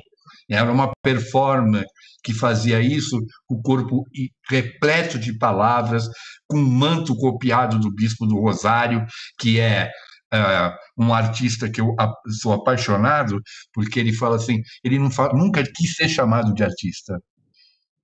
Né? Ele é muito próximo da gente, mas uma loucura maravilhosa, porque ele falava assim: eu faço isso porque eu tenho uma, uma ordem de reorganizar o mundo. Né? Então, ela tinha toda essa coisa. Então, o que, que acontecia? Metade ela caminhava junto com esse Beckett que ia ocupando rua, a gente circulava pela, foi feito na oficina de Andrade, ocupava todos os espaços. Na metade, a gente ia para um teatro. E quando a gente ia para o teatro, acabava a transmissão do teatro e a transmissão pela internet era seguindo a performance. Então, você, a gente tinha público que era uma maravilha, porque assim, tinha nego que vinha ver a peça, porque ele, ele via pela internet e falava assim, pô, mas cadê a metade? Que foi, entendeu? E ficava vendo a performance. Tinha um, um, povo que ficava no teatro e que sabia que ficava rolando. Então voltava no outro dia para ir atrás da performance, entendeu? Então, você vai conseguindo coisas. Entende? É só se, se estimulando, cutucando, não sei o que, você vai conseguindo que essas coisas vão conversando entre si. Ah, não sei, gente. Eu falo demais, nossa. Mas é esse, essa é a coisa Deus, fala alguma coisa para Eu acho hum. que, como eu te falei, a gente pode, tem que, é, se depender das grandes corporações do governo, é, a gente está lascado. A gente tem que hackear o sistema. Então, a gente usa um programa que é feito para comunicação corporativa, como o Zoom, e faz peça a fazer teatro no Zoom, né? E deixa eles lucrando do jeito deles, mas a gente tem que hackear o sistema, porque uhum. senão a gente tá. nunca vai ter espaço. O, o teatro sempre foi resistência, o teatro sempre foi marginal. E é isso que temos que fazer, né? Esquecermos, como o Rubens falou, dos rótulos e usar os instrumentos que tem à nossa disposição para nos expressar e, e, e que é isso que vai fazer a arte continuar, né? É isso Perfeito. aí, vamos nessa, força aí. Perfeito. E aí a Renata que tá quaca de querer separar os e as diferentes gêneros artísticos. A gente fica buscando rótulos. É, vamos para é, vamos Vamos para a experiência, porra. Quebrar paradigmas sem se preocupar o que é, porque quando a cortina fecha ou a câmera dá pausa, o ator está no mesmo estado de como se estivesse na frente de 500 espectadores. E o público também estará em êxtase. É isso, foi, foi isso que ela falou. Assim, eu tô, tô só sendo, sendo a voz dela aqui. Muito bonito, muito bonito. Uhum. Gostei desse textinho, gostei. Desirê, quer falar? É, não, eu tava pensando, assim, ouvir vocês faz, né, faz a gente pensar em várias coisas, assim. É, óbvio, né, a, a troca, a escuta, ela tem a ver com isso. Várias coisas para retomar, assim, mas uma que eu queria muito uh, pegar ali do que o Rubens estava falando, e agora que tem a ver com isso também, que uh, estava trazendo, que a Renata manifestou lá no chat, é essa questão da qualidade de presença investida, né? Porque aí se fala, ah, é um teatro que não tem presença. É, quando eu escrevi o, o, o, texto, aquele que vocês acharam na, uh, no jornal, é, eu falei uh, falei em teatro virtual, todo o tempo jogando com a questão da virtualidade como potência, né? Uh, eu escolhi não falar digital, até para também retomar uma, a expressão que o Rubens usou. E eu escolhi não usar digital porque também me incomoda, né? Também tem um quê de modismo, também tem um quê de ah, estamos né, aquela coisa de querer inventar a roda, assim, não, vamos falar da virtualidade como potência, então, que o teatro sempre estabeleceu, né, o teatro sempre foi é, aquilo que se consolida uh, no momento e que transforma a potência em ato, e eu acho que isso é o que a gente não pode perder, não importa a plataforma, o palco é uma plataforma e a internet é outra. É, mas é, essa é a pérola, né? Me parece assim, é, é isso. A gente está no campo da incerteza, mas me parece um pouco isso. E aí essa qualidade de presença que a gente investe e isso a gente uh, refletiu bastante aqui no nosso grupo, no Nelic, é, de que não é não não é a não presença a gente se envolve a minha presença, né? É, essa relação etológica que a gente vai ter, né? Que, que o Spinoza nos traz uh, uh, com a vida, com a existência, com o estar nesse, nesse mundo. É, nesse momento somos eu e vocês, e eu estou investindo tudo de mim. A gente não está no mesmo aqui, mas a gente está no mesmo agora, né? E, e tem essa a gente está arrepiado também, que é um pouco isso Sim. que me parece que a Renata está falando no chat. Então, assim, isso, isso é valiosíssimo da gente não perder. É uma, é uma outra manifestação de presença, mas não é a não presença, né? Eu acho que, enfim, só para valorizar aí isso que, né, das coisas que foram ditas, acho que é é, e, e, óbvio que tem esses atravessamentos políticos que vocês estavam falando, e às vezes eu acho que está faltando revolta, sabe, no, no momento atual, na, nos jovens, sei lá, eu, eu não sou uma pessoa exatamente velha, mas eu também não tenho mais 18 anos, né, então é, é, eu vejo os mais jovenzinhos, às vezes, me, me dá essa noção. Eu posso estar equivocada, mas me dá essa impressão de que falta revolta, sabe? Eu, eu, no tempo que eu comecei a fazer teatro, e, e eu trabalhei isso que eu estava falando, né, com ocupações artísticas em lugares ociosos, ocupações políticas, né? Então tinha uma parte é, é, fundamental na política da cidade, na política cultural, que era a gente que fazia, e, e a gente dizia frases como a gente é piolho, cara, não vão se livrar de nós. A gente vai aqui brigar desde pelo lixo, pelo guardinha e pela, pelo âmbito institucional dos editais e das verbas, e, e a gente não vai sair daqui enquanto as coisas não mudarem, né? E ok, a gente conseguiu uh, alavancar muita coisa dentro disso. É, e hoje em dia o mundo está reconfigurado e, e, o Brasil junto, né? Enfim, uh, que outras formas é, de revolta, no melhor sentido do termo, revolta em termos de revolução, revolta em termos de movimentação, né, de, de, de, desses afetos aí que o Spinoza vai falar, que o Deleuze vai retomar, da, da nossa capacidade de afetar, né, uh, a gente consegue fazer. É, o Facebook tem suas vantagens e desvantagens, enfim, mas a militância apática de Facebook, porque né, a gente é de um tempo que vai para a rua com cartaz na mão, que tu comprou a canetinha hidrocor ali no meio do caminho, indo para passeata. Tá? E, e, como é que se faz isso hoje? Como é que se articula? Porque também não adianta a gente ficar preso num passado, né? Que se o mundo está mudando, a gente tem que operar essa mudança junto também. Ah, enfim, eu também falo bastante às vezes quando eu me empolgo, então eu vou parar, tá? Olha, a gente vai ter que fazer um debate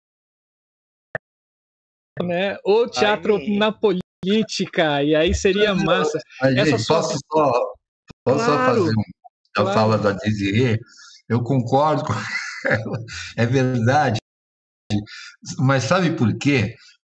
Sabe por quê? Eu não sei por quê, é um chute. É, nós ainda. É um, isso é normal que aconteça, nós, repito, nós não entendemos, nós que eu falo, assim, o grande público não entendeu essa qualidade de presença que muda. Então, se você quiser fazer passeata pelo Facebook, não vai rolar. Entendeu? Não vai rolar. Entende? É, tem que achar outras formas de você entrar ali. O, o Agamben, tem uma coisa maravilhosa que se chama desativar a norma. O que é desativar a norma? Você tem algo estabelecido e você não vai contra ela. Você entra, e não é também inter, entrar para modificá-la por dentro, você entra para desativar. É um vírus, né? Fica desativar. Você tem um discurso que fica rolando no Facebook o tempo todo e você vai lá e coloca outro e coloca outro. E não vai contra o discurso. Você faz outra linha, outra coisa. Entendeu? Então é esse essa essa coisa, por exemplo, não adianta que nem a Desiree falou que é, pô, bicho, assim, eu, é, eu, eu tenho uma relação com o verde oliva que é uma tristeza, né?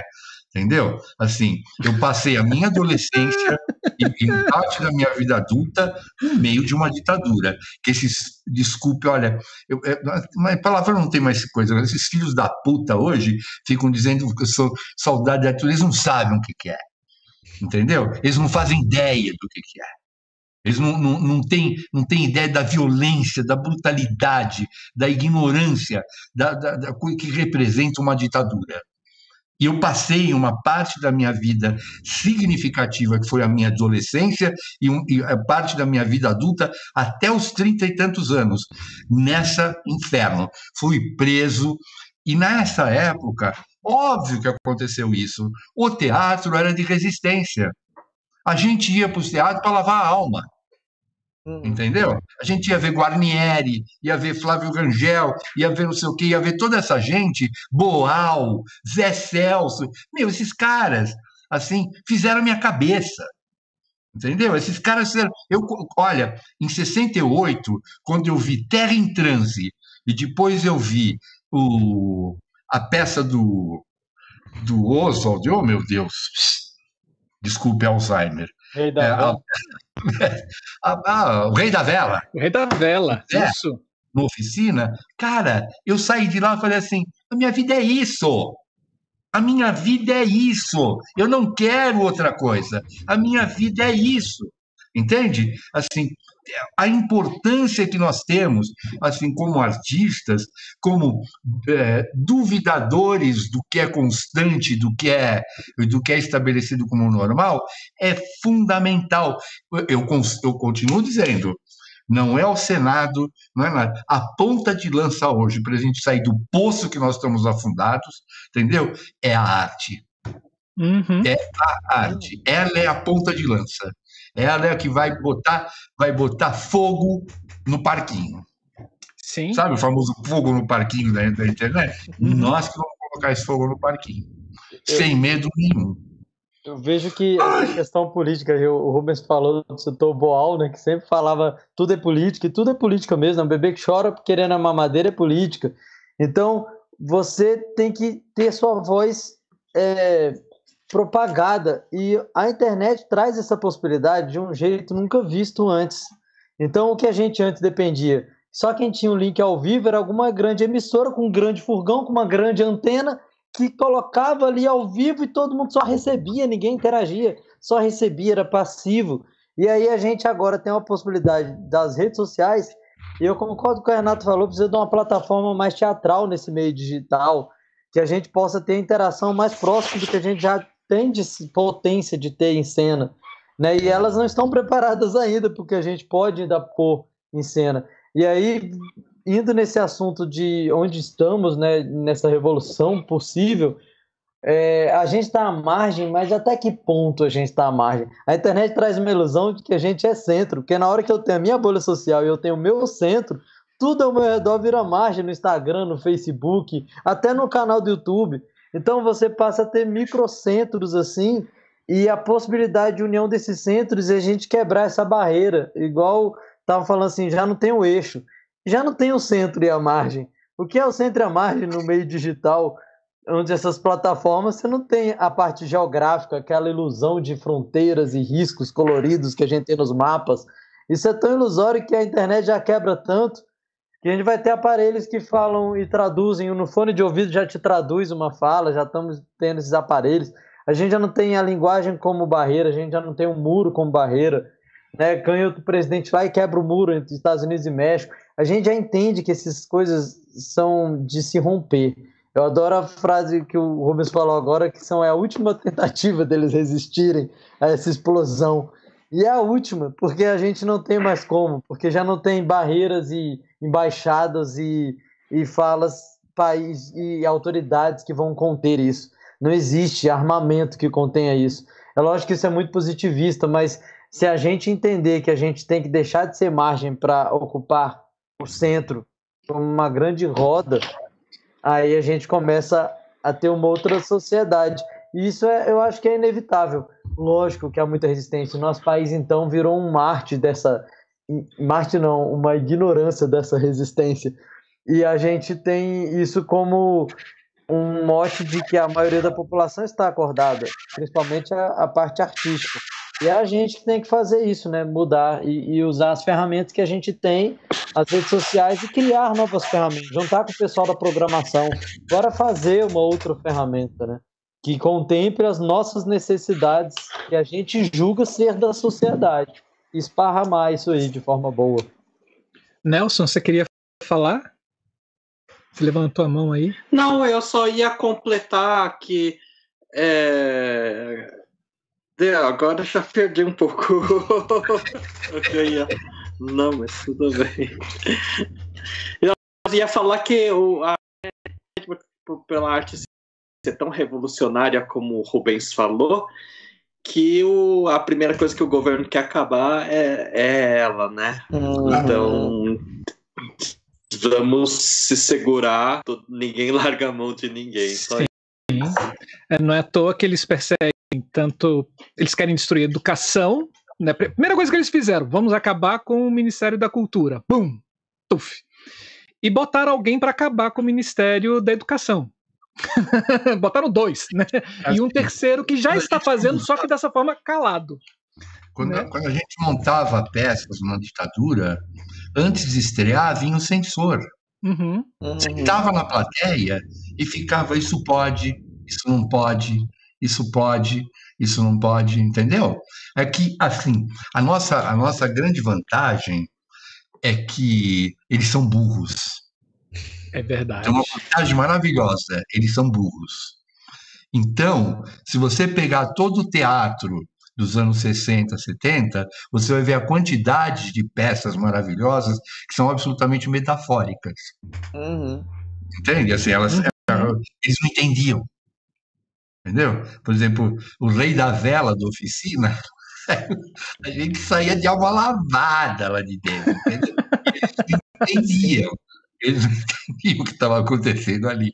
Então tinha essa vantagem. Mas eu não estou. Quando eu te falo de de teatro, não é para retomar um teatro político, de guerrilha, ou não sei o que lá. Esse, essa é para retomar uma poética de reinvenção. Sim. Entende? O que a gente precisa é se reinventar. Nós somos outros agora. Entende? Nós não somos. O, o, ser humano já não se define pelas coisas que a gente aprendeu antes. Ele, assim, ele, é, uma, ele é uma amplitude ele é uma, é uma. Hoje eu li uma coisa, eu não vou lembrar para vocês, mas eu achei tão lindo, mas eu não vou lembrar agora. É, mas é, que era exatamente essa fase de transformação e que a gente sai dessa, dessa situação de ser, né? O Agamben fala isso, desculpe, vou falar, vou, porque eu já fiz um espetáculo inteirinho, eu e o Filacete, chamado Profanações, que era em cima disso do Agamben. Duas coisas. A primeira era é você ser e também ter a, a, a possibilidade de não ser. Uhum. De não ser. Então, a gente elimina a grande dúvida do Hamlet. Não é ser ou não ser, é ser e não ser. E aí você foge da captura do, do capitalismo. A segunda coisa era que foi a base do profanações. Profanar, a palavra profanar, ela, ela foi é, pega pela religião, pegou um sentido negativo, mas ela, a origem dela não está no cristianismo, ainda está no direito romano. E no direito romano, profanar significa, olha que lindo, profanar significa devolver ao livre uso dos homens o que foi para a esfera do sagrado. Gente, então, nós, sabe essa história do palco é sagrado? Não, o palco é profano. Concordo. Eu concordo. Hum. Entendeu? O palco pode ser, ser palco, se você outra coisa. Então, quando você sai dessa esfera do sagrado, quando você profana, né, e não é profanar, um, um, espetar uma flecha no Jesus Cristo crucificado, que é, é, que é essa profanação que as pessoas acham, é quando você profana e fala assim: chame do que mas eu estou coisas que você poderia ouvir, entendeu? Ou poderia sentir, ou poderia me dizer, né? Guimarães Rosa também fala, tem uma coisa linda sobre isso. Eu, é, é, eu posso lhe dizer coisas que o senhor sabe, mas o senhor pode me dizer coisas que eu ainda não sei. É, é, é, é fundamental entendeu? Então, ah chega, gente, desculpe. Ó, eu, eu, vou ler um comentário que está aqui, é, é? da Amanda Aguiar Aires, que está aqui com a gente, desde o iníciozinho, está aqui com a gente. Na realidade, tem muita gente, né? Assim, é, isso está sendo maravilhoso. É, assim, ela diz assim: Medeia não mata os filhos diante do público. Édipo não arranca os olhos diante de nós mas essa encenação deixa de existir por não ocorrer por meio da presença física, né? E aí ela lança uma outra pergunta para vocês. Né? É, muita informação, muita tecnologia, isso já falando do que a Desirê falou, né? Assim, dessa nova, dessa nova juventude, né? Assim, muita informação, muita tecnologia, mas ainda com dificuldade de formar a grande rede de sensibilidade poética de resistência. A pergunta é: como integralizar os formigueiros? Como integralizar o que? Desculpe. Os formigueiros. formigueiros? É. Se ela tiver a resposta, por favor, escreva. eu não sei o nome dela. Desculpa, eu vou falar. É, assim, Amanda. É isso, você faz descobrir, você, é fazendo. Você tem que fazer, você tem que arriscar. Isso, não, isso é, uma, é uma relação que você constrói uma. Agora vou para o Paulo Freire. Né? Quanto mais a sua prática chegar perto da sua teoria, mais inteiro você está na coisa toda. Então, agora, é, Marcelo, como que junta o formigueiro? Não sei, fazendo fazendo, fazendo, fazendo, sendo indisciplinar. Por exemplo, a, a, a falou uma coisa que eu acho interessante, mas vou acrescentar uma coisa mais para ela. Assim, quando ela falou assim, nós não aqui juntos. Eu concordo totalmente. Se você considerar aqui o espaço onde cada um está, mas se eu considerar aqui o da superfície da tela, da tela, nós estamos um aqui agora. Sim. Entende? Nós é, estamos um aqui já, agora. Já estivesse e... juntos em é. outra qualidade de presença. É, é muito tá lindo. Onde uma, você está, Desivia? Em Porto Alegre? Você está em Porto Alegre? Estou em Porto Alegre. Estou em São Paulo. Guilherme. Brasília. Brasília. Nelson. Eu estou em Bocaina de Minas. Olá. Vocês estão em Brasília? Acho eu que até alguém no Ceará. Eu estou no Ceará. Olha lá. Entendeu? E nós estamos no mesmo lugar, que é essa superfície da tela onde as pessoas estão nos vendo interagindo.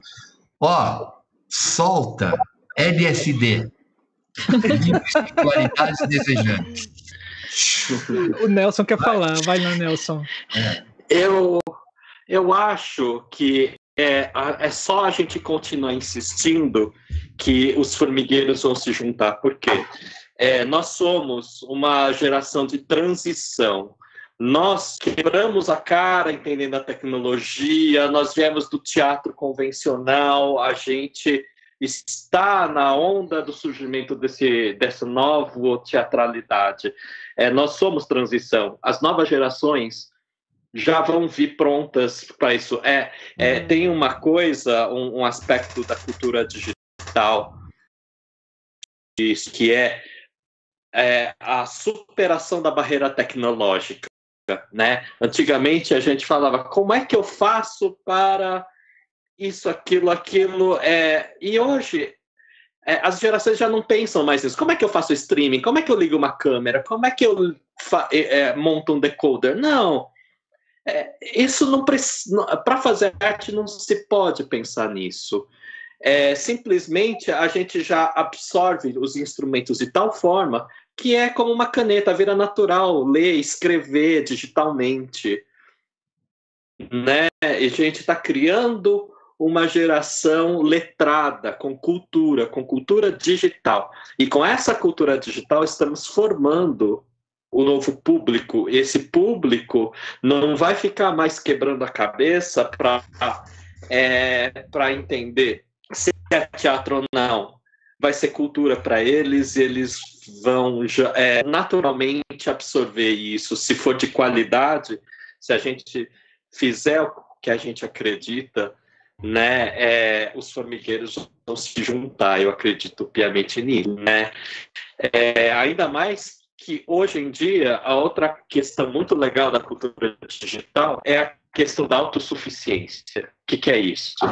É graças a essa pulverização dos conhecimentos e que ela está em todo lugar, em todo qualquer tutorial de YouTube, de TikTok, você aprende coisas. Talvez a pessoa realmente é o pobre, não, talvez mesmo não conseguindo a escola, vai conseguir fazer um vídeo revolucionário e, e, se expressar. E daí, das periferias, surge o funk, né? O funk carioca, que por mais é, desprezado que seja pela elite, por ser um negócio sei lá, de mau gosto, é a expressão da periferia. E, e não precisa ter entender de câmera, não precisa entender de fotografia, não precisa entender de nada disso.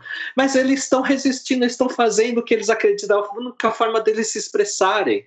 Se você for pensar que uma mulher da periferia que é que, que o marido bate nela, que ela é feia, gorda, negra, é, é, ela no momento que ela ouve uma música funk se sente gostosa e ela rebola e sabe tem autoestima elevada e depois leva isso para o vídeo pro do YouTube viraliza né o quão poderoso é essa essa apropriação do, do, do, do instrumento para a revolução que está por vir, né?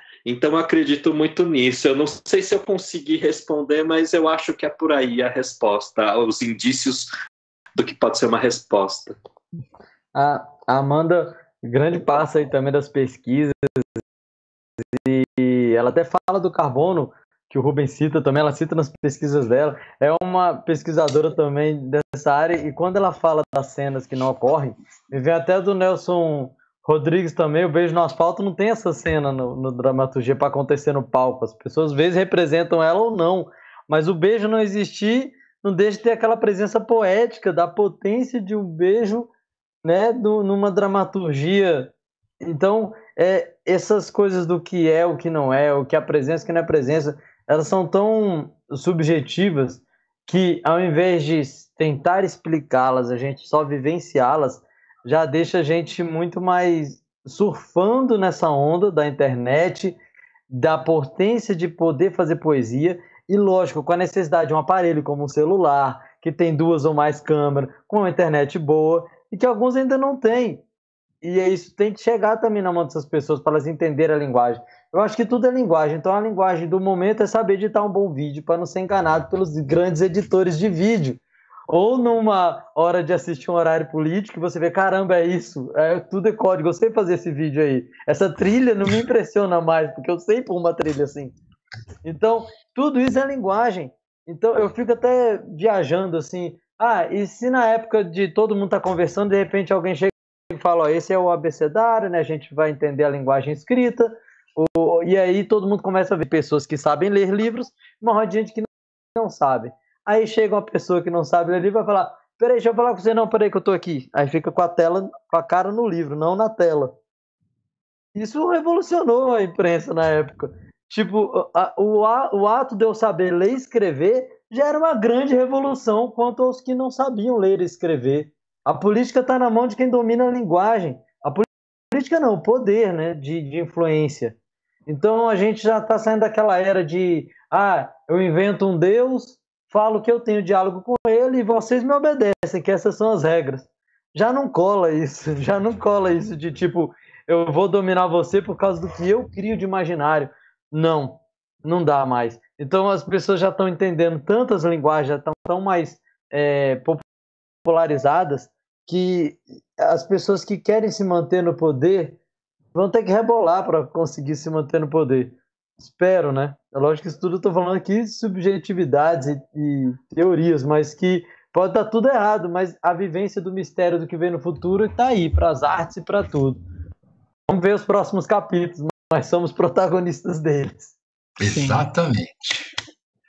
Gente, assim, a gente começou com uma pergunta, né? Sempre sabendo que teatro digital, eu acho que a gente sai agora com um furacão de, de respostas, né? Assim, é um teatro. de inquietações, né? Sim, sim. É um teatro é, indisciplinado, né? É, é, um teatro que, que rompe essas barreiras, é um teatro que experimenta as linguagens, é, é um teatro que. Ai, qual foi a outra palavra que você usou, Rubens?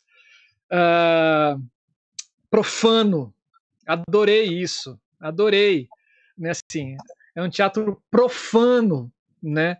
E que a gente tem muito ainda para descobrir sobre como essa linguagem ainda pode chegar né, nos nosso, no nosso público, né? Fazer uma interrupção. Claro, claro, óbvio. Falou, o que você falou, o Nelson, quando fala da cultura da periferia é exatamente essa quando ele fala da cultura e da potência que ela tem, ele acabou de, de, de fazer um gesto de profanação.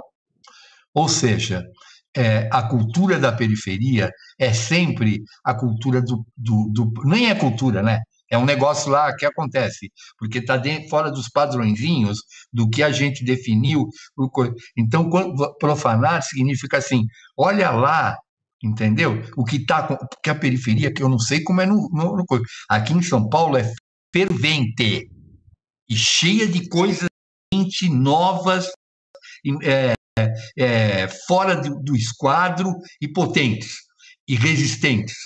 Isso é profanar. Sim. Isso é sair, é tirar da esfera do sagrado o nosso teatrinho com palco, ou a música bonitinha que faz não sei o que lá, ou a música não sei o que lá. É traz, traz porque isso dinamita as nossas ideias, entendeu? Sim. É, desculpe Sim. eu te interromper, mas eu, é, eu vou dizer uma coisa para vocês. Essa conversa me fez tão bem, vocês não imaginam, no meio de uma pandemia, onde a gente tem que ficar fechado, poder falar essas coisas e conversar, trocar ideia com gente que também está na mesma vibração, é bom pra cacete, viu? Desculpe. Vamos. Essa... Encerra, querido. Senão você vai ter o teu é... tempo estourar. Essa é a intenção quando a gente criou o canal da Ideia Luz. Era trazer um pouco de fôlego, né, para essas pessoas que, para a gente da arte, né, que estava morrendo sufocado. E a ideia do debate é justamente para a gente reavivar os nossos, as, as nossas ideias, reavivar essa chama que está que está sendo apagada dentro da gente, né, a cada dia por pessoas burras, né? Acho que é essa palavra que o Rubens definiu, acho que é ótima. Sim, mas as pessoas burras, né? Assim, a gente tem que voltar né, de ser burro. Acho que a sociedade precisa urgentemente ter vergonha de ser burro, né? Mas assim, mas assim, tirando isso, é, eu só tenho a agradecer vocês, gente, assim, é, a generosidade de vocês de estarem aqui compartilhando é, essas duas horas e 44 minutos né, de, de conhecimento de vocês, de experiência de vida de vocês e, e dessa profanação de vocês. Adorei essa palavra, Wallace. Pode anotar que eu vou usar ela sempre. Já está né? anotado aqui. e, Já e dessa, parafraseei aqui daqui a é, pouco. E dessa profanação que vocês fazem, né? Assim, é, é indis... ah, assim, é, é indiscutível, é, é, é inigualável, assim. E saiba que o canal da Ideia Luz vai estar sempre de portas abertas para a profanação de vocês. É, queria ouvir de vocês as considerações finais e aproveitem nessas considerações finais e fale um pouco é, do Nelik, do Teatro para Alguém, do Me Ver e do Filo 7, também convidando essas pessoas para conhecer esses espaços profanos. vamos aí, vamos lá. É não tem ordem aqui, não. Quem estiver sentindo vontade, posso fazer, eu tava, pensei, ai, falo ou não falo, né? Já estamos encerrando e tal. Então não, agora... fala, fala! gol. fala! É, não, duas coisas só para as considerações finais mesmo. E aí, tá, vou falar um pouquinho, então, uh, que tu né, perguntou, também pediu para falar sobre o grupo e tal. É, primeiro, sobre a questão do formigueiro. Quando eu estava ouvindo, acho que foi o Guilherme falando que não tem mais centro, não tem mais borda, é, me ocorreu a ideia de ilha, porque estava fazendo esse pensamento geográfico, assim, mas falar no formigueiro é um pouco, né, falar em ilhas, né, ilhas uh, que não não estão necessariamente é, interligadas, é, mas eu acho, eu, eu, eu penso, não é um eu acho no sentido de achismo, eu penso realmente isso, solidamente isso, que é uma grande ilusão. Nós não estamos é, separados, nós não somos ilhas. Optar por acreditar nisso é o pior engodo, né? Inclusive, uh, se a gente pensar na própria ideia de ilha, a gente só vê uma parte dela, a gente não vê tudo que está lá dentro. né, se, se miscuindo com esse oceano que juntos formam né? E a gente é parte disso, então não existe história. É, é só a gente se dar conta disso, de que é uma grande ilusão a gente achar que está sozinho, que é único e que pode fazer tudo. É, e o teatro é, é, o grande ensinamento disso, né? Não faz nada sozinho, não existe uma coisa que tu, que tu possa fazer sozinho. E, e na vida é assim também, é, é, a gente pode se iludir por um tempo, né? A gente pode se iludir em uma situação, a gente pode se iludir num contexto, mas ao longo de uma vida não existe o, o, o isolado, né? Uh, enfim. É, outra coisa é sobre a ideia de resistência. Eu acho que a gente tem falado muito em resistência e é super importante a gente falar. Estou falando a gente agora, estou falando como categoria, tá? Assim, não, não, só, não a gente aqui nesse, uh, nesse minuto, a gente como classe. Eu acho que é super importante, mas eu, eu gostaria também que a gente começasse a pensar, e uma provocação para talvez, se vocês uh, pensarem junto com isso também, poderem conversar com outras pessoas sobre isso, uh, de que a resistência, de, de, que essa resistência ela não é passiva, né? Isso eu, eu falei um pouco em revolta, em revolução, porque a, a, própria ideia de resistência, alguns têm feito trocadilhos com a palavra, né? Reexistência, uh, para brincar com a ideia de existência, ela não necessariamente é ativa, né? Ela pode ser só um bato. Estou me segurando aqui no lugar onde eu. Mas no momento que a gente está vivendo, eu acho que não é suficiente a gente se segurar onde a gente está. Eu acho que a gente tem que pensar um, na coisa própria da arte, que é a vanguarda, né? Isso que uh, acho que foi o Rubens e o Guilherme, se não me engano, que falaram, é, que nós somos os primeiros a sermos desmantelados, né, por, por esses eh, governos ou governantes mal intencionados. Isso não é à toa, é porque eles são a retaguarda e nós somos a vanguarda, justamente. Né? Então, não, não podemos esquecer que somos a vanguarda, não vamos ficar somente na resistência que nos passa uma ideia de estar no lugar.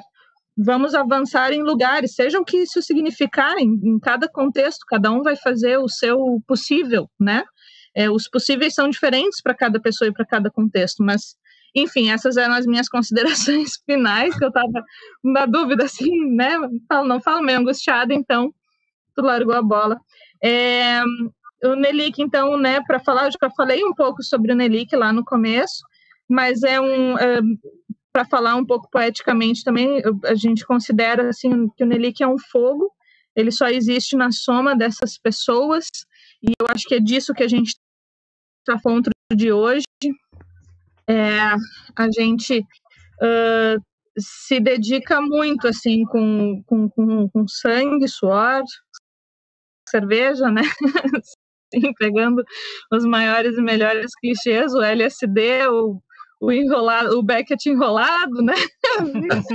e estamos vivendo aí. É, esses livros que a gente vai publicar, só para dizer, tá? Dois uh, são meus, porque um vem da pesquisa de mestrado e um da pesquisa de doutorado, mas o terceiro ele é do grupo, assim, tem mais autores escrevendo um livro sobre uh, a trajetória do grupo. E aí um deles é bem sobre processo ativo, tá? Que é o primeiro. Uh, o segundo segundo é sobre éticas do Deleuze, do, da, desse campo da, da, experimentação dos afetos, enfim. E o terceiro é das relações entre ética e política a partir do nosso é, da nossa experiência nas ocupações de espaços aqui. Então, só para também uh, dar aí o, o reconhecimento é, dos, dos, colegas autores também, né, que estão no, no livro 3. É, a gente está com um projeto super bacana que a gente acabou de contemplar de criação de uma escola de crítica aqui em Porto Alegre. O campo da crítica é ah. muito uh, escasso ainda aqui em Porto Alegre. Vão ser aulas virtuais, né? Justamente agora o projeto foi todo é, repaginado. Uh, temos 60 vagas. Se vocês souberem de alguém que se interessa, é gratuito. Serão 72, cinco professores, uh, sendo um do campo do teatro historiografia, é, eu que sou da parte de ética e estética, é, um colega que é da parte de linguística, então vai falar sobre redação e texto e como escrever, e dois jornalistas. Tá? Então é um corpo bem completo de professores. é, acompanhem, convidem pessoas, divulguem, né? É, iniciativa bacana e grátis. Isso a gente é, acha onde? No site do Nilic já tá, tem o. Já, tá, já tem divulgação no site, tem no Facebook também, que é Nelic Teatro e Performance, e tem no Instagram, que é arroba Nelic. Nelic é com dois Es, tá? Núcleo de Experimentação e Expansão. Nelic. Ótimo. Isso aí. Obrigada tipo... pelo espaço, gente. É, Marcelo Wallace, muito, muito, muito obrigada, viu? Fui muito feliz nessas horas. Ai, a gente agradece. Vamos aí, temos mais, temos três aí para falar. Quer dizer, um representando dois, né? O Nelson está representando a Renata também. E Renata, se você quiser falar também, liga para cá. E aí a gente põe você aqui, como da outra vez. Encerrando, é, primeiro agradecer vocês. Isso aqui foi uma delícia total. É uma delícia, é uma coisa deliciosa, né? E não teve debate nenhum, porque todos nós estamos procurando a mesma coisa. Eu percebi. então, houve uma ampliação. Eu sempre falo que a gente tem que trocar o ou pelo e. Sabe? A gente tem muito ou, que tem que ser e. Né? É, eu faço que é o coletivo do qual faço parte. Eu quero são são poucas, são quatro pessoas. Sou eu, Beto Matos, Marcos Azevedo e Marisa Ricitelli. E mais uma infinidade de gente maravilhosa que circunda o Filacete em cada trabalho, que nem dá para ficar citando aqui. Né? Um monte de gente maravilhosa. Nós estamos preparando esse, esse, esse espetáculo, que é a primeira coisa digital, totalmente digital, que é ensaios para atravessar uma porta, e estamos preparando agora para escrever no Fomento ao Teatro uma coisa que aí já são é uma coisa um projeto louco de plataforma louco que chama Dramaturgia para Sonhos Pandêmicos, que é, a gente vai fazer ligando várias não dá para explicar agora. E só para encerrar, é, já que ficou essa história do Rolando Beckett, eu quero dizer para vocês que eu fiquei 10 anos querendo montar espetáculo e ninguém tinha coragem de montar comigo. Nem o povo do Filafete falou, nós que era o quê? Como a gente vinha trabalhando com essa ideia do esgotado do Beckett, né? E o Beckett é um, para mim ele é o dramaturgo assim do final do século XX, entendeu? O cara que falou encerrou assim, falou vamos partir para outra. É, a ideia Aí eu, eu conheci o Alvise Comosi, que é um ator veneziano, mas que morava no Brasil e que era tão maluco assim, né? falou, vamos fazer. E a ideia é simples, era assim, nós, íamos, nós damos uma palestra sobre a liberação da maconha, reivindicando a liberação da maconha e dizendo por quê, mas sério, é uma coisa séria. Só que a gente esqueceu de levar a cedinha para embrulhar o fumo para a gente fumar enquanto estava a palestra. E aí eu tinha dentro de uma bolsa que eu levo para a palestra a obra completa do Beckett em papel Bíblia. Né? Então a gente arrancava, mas isso era de verdade. Arrancava, eu fumei porque eu falei assim, eu quero fumar até o Beckett ficar babando na minha boca. Sabe quando sai babo, quando não tem mais nada para dizer, esgotou, babou, entendeu? Então, assim, fumava, a gente dava palestra, ia lendo trechos do Beckett, lendo não sei o que lá, e assim, tinha uma hora, falava assim, eu já não sei mais o que eu tô, o público ficava em volta, assim, sabe? Não tinha coisa, ah, não sei mais o que eu estou falando, gente, não lembro, mas eu acho que tem um negócio aí ligado com, com a formação do Big Bang e coisas que tais e tal, tal, tal, e entrava, né? É, isso foi enrolando um Beckett. Foi uma delícia de fazer. É uma delícia. É o auge assim, do profano. É, é verdade. Realmente. E os caras, você vai ser preso, você vai ser preso. Que preso, nada, gente. Se for. Quem já passou por uma ditadura não tem mais medo de nada. Era isso, gente. Olha, muito obrigado, é, Nelson, Guilherme, Wallace. Fugiu o teu nome. Desirê.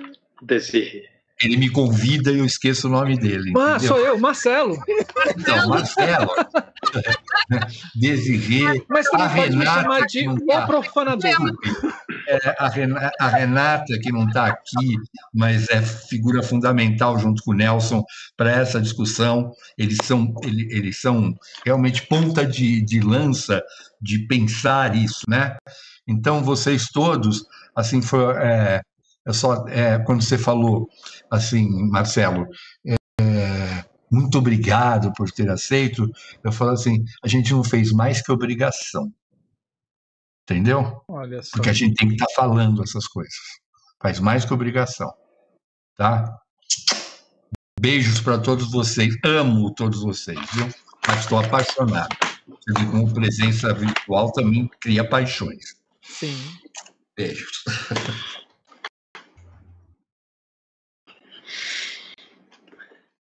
Guilherme, você quer falar antes? Tanto faz, pode falar aí, manda brasa. Não, vai lá. Não, na verdade, eu, eu acho que não, não queria tanto falar sobre o teatro para alguém, que eu faço, que eu não faço. Eu acho que o teatro para alguém está aí em todo lugar hoje, né? Eu fico orgulhoso de estar tá contribuindo para que isso, que o que as pessoas caiam mais. Eu e a Rê, a gente sempre querendo pesquisar, resolveu, já que a gente estava partindo do, do teatro para ir para o audiovisual, hoje em dia nós trabalhamos mais com audiovisual do que com teatro. Só que eu queria deixar uma mensagem de esperança e de, e de força para quem está fazendo teatro também ainda porque é, eu sempre falo para as pessoas que depois de 10 anos fazendo cinema, me, me deu muita saudade do teatro. Porque quando você está no cinema, alguém te liga e fala: Cal, eu tenho um projeto super legal, né? Você vai trabalhar em tal função. Geralmente, quem trabalha em cinema fala, responde assim: tá, qual que vai ser o cachê? E aí, quando a gente trabalha no teatro, alguém liga, projeto maravilhoso, você fala, me dá o texto, se for bom eu faço. Né? E eu sinto muita saudade disso. Eu sinto muita falta, saudade dessa energia, dessa entrega, dessa vontade de fazer, custe o que custar, dessa, disso que vai fazer é, atravessar essa ponta de lança que vai rasgar essa situação e que vai fazer a gente seguir adiante, apesar de tudo que está acontecendo, né? Haja pandemia, não haja, haja presidente ou não. Acho que é até bom que a gente tenha um presidente péssimo, porque daí a gente aprende a não depender deles. A gente aprende que a gente não pode levar eles a sério. A gente lembra que houve uma ditadura e que a gente já foi contra qualquer governo que fosse, entendeu? Então, eu queria falar isso. Bom, a Renata hoje é diretora e atriz também. Eu estou trabalhando também mais no cinema com diretor de fotografia, mas queremos voltar logo ao teatro e vamos continuar. Vamos continuar assim, que essa centelha se espalhe. Obrigado por esse espaço, porque é isso, essas são essas mensagens, esse encontro que reaviva tudo, é isso que faz a nossa pilha renascer, né? Nossas forças renovarem tá? Obrigado. E sendo aqui o porta-voz da Renata, ela diz aqui no chat assim: para mim começou dando muito ruim, onde eu botava mão, celular, computador, tudo dando pau, mas acabamos bem com um baita prazer, brilho e sangue nos olhos. É, e ela diz para você, Rubens, assim: obrigada, Rubens, a gente também te ama pacas.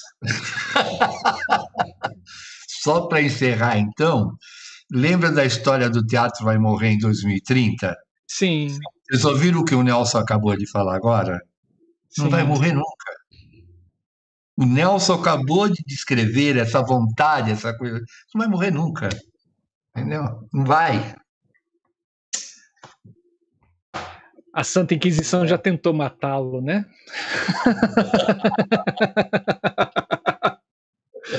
Vai lá, Pepino. Para quem não conhece o Guilherme lá. Carvalho, ele tem um, um palhaço chamado Pepino. Muito bom. Pois é. É isso, da palhaçaria vinha. Até eu fazia, fazia muita apresentação em hospitais, então era leito a leito, um público só ali. E foi muito bom ter passado por essa experiência, porque é um teatro para uma pessoa, duas, e as pessoas às vezes não estavam nem reagindo nada, não interagindo nada, porque estava lá parado em carne viva, porque às vezes era na ala de, de queimados, é até grotesco falar assim, mas era assim. a gente comunicava, e depois passava uma semana ia lá, a pessoa ouvia, depois a gente ia lá e a pessoa levantava a mão numa cena, depois falava, a reação ia vindo aos poucos, essa interação, depois até o dia que ela falou, ah, estou. Lembrar, sabia o nome nosso dos palhaços, né? O Pepino, Gelatina, e a outra, Molarina, e aí falava os nomes, falava, depois ela já estava sentada, na outra semana estava lá andando, na outra já não estava lá de altas. Alguns não tinham altas, alguns morriam. Mas era uma passagem poética para alguém que estava muito doente. E acho que a gente é isso nas internets, para as pessoas que estão no, na UTI ou para as pessoas que estão é, um ente querido e ouvir uma música, ouvir um filme. Então a gente é um pouco esse acalanto também nesse momento de insanidade na governança. Então a gente é tão necessário que é impossível a gente parar de produzir por nós mesmos, pelos outros e para nossa existência, né? Então tomara que a gente cada vez tenha mais ferramentas próprias para a gente e explore isso. E sobre o que eu tenho feito, é, no portal mever.com.br, a gente tem lá umas abas lá com pesquisa e tudo. Devo, a semana que vem, é, é uma aula pesquisando câmera 360. Estou maravilhado com isso aí, porque você tem a opção de você ser o, o, o, video, o, o câmera, operador de câmera, né? Cameraman, camerawoman, que você gira, fica mais próximo para o ator não ficar enquadrar, tendo que, tendo que ver, o YouTube já aceita, então indico também a gente popularizar um pouco essa realidade virtual das câmeras, e é muito legal, eu estou criando, expondo e é, experimentando isso, e devo colocar uma aba lá no site também, colocando essas pesquisas, os melhores vídeos que eu achei, os que a gente tem feito. E tentando buscar mais outra forma, né? Em breve também a gente vai ter coisa de holograma, então a gente tem que estar antenado com a tecnologia, tal quais as outras profissões. Porque enquanto os engenheiros estão pegando isso, os médicos, todo mundo, todas as outras profissões também estão tendo que se adaptar igual a nós, os professores. Então não é um drama ou uma dificuldade só nossa, é uma necessidade de todo mundo, né? Então a pandemia parou e falou: bora fazer de outro jeito? Bora. Então quem tinha muito controle das coisas sofreu mais, porque a gente nunca tem controle de nada. E a pandemia mostra isso. Então, vamos tentar recriar coisas, romper as regras, sair daqui muito imbuído de, de pensamentos assim maravilhosos, né? Eu adorei ouvir tantas frases excelentes. Rubens, te amo também, amo todos aqui. Foi muito bom ouvir frases que desmantelam assim, criam outra poesia pra gente, até de conceitos. Obrigado, gente. Foi ótimo. Tamo juntos. E sigam lá também no, no Instagram, lá, arroba portalmv. Vamos conversando por lá. Eu vamos é. falar, conversando por internet, Facebook, todos nós aí, já marquei vocês. Vamos aumentar esse formigueiro, né? Como a Amanda falou. Vamos se vamos conectar sim. aí nas redes. O, você falando aí, Guilherme, me lembrou assim, eu estava conversando com a minha irmã e, e ela foi para a praia, né, com os meus dois sobrinhos. Eu falando assim, minha irmã, o que você está fazendo lá? Você é louca, não sei das quantas. Aí a gente entrou num papo assim, assim, poxa, você está na praia, você está facilitando, você tá facilitando o meu não retorno para o meu teatro, né? Ela, mas o teatro não é essencial, Marcelo. É tido como uma atividade essencial para curar a loucura das pessoas que essa pandemia está levando. Né?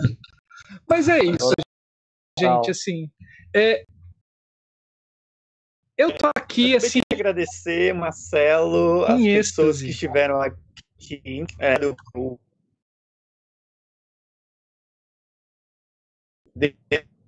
né, é, eu fiquei aqui caladinho na minha, só escutando e aprendendo muito eu acho que realmente, assim, com muitos Wallace, a sua internet está bem grande ruim. aula, voga hoje, né? Alô, você? Voltou. Ah, eu queria agradecer, eu acho que o Marcelo já, falou, já tem as palavras bonitas desse nosso canal, então, assim, muito obrigado, Rubens, Desirê, Nelson, Renata e Guilherme.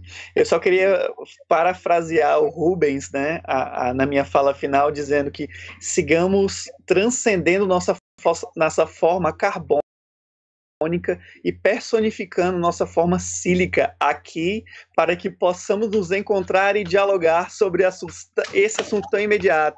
Nossa dramaturgia digital profana. Muito Gente, depois dessa, só me resta calar. eu vou. Eu buguei agora. Né? Já que a gente tá no digital, eu buguei agora. Gente, muito obrigado, Desirê, assim, o, a, Obrigadaço por você ter aceito, ter recebido uma mensagem de um cara que você nunca viu, que leu alguma coisa que você escreveu num jornal digital e ter aceito estar aqui com a gente. Nelson Cal, Renata, Renata, que pena que deu bug aí no seu celular. Saiba que você está aqui com a gente também. Obrigado por ter aceito aqui uh, o nosso convite também de dois caras que de repente mandam um e-mail para vocês e falam assim: temos um canal meio doido, a gente vai falar sobre teatro digital, vocês querem estar presente? Né?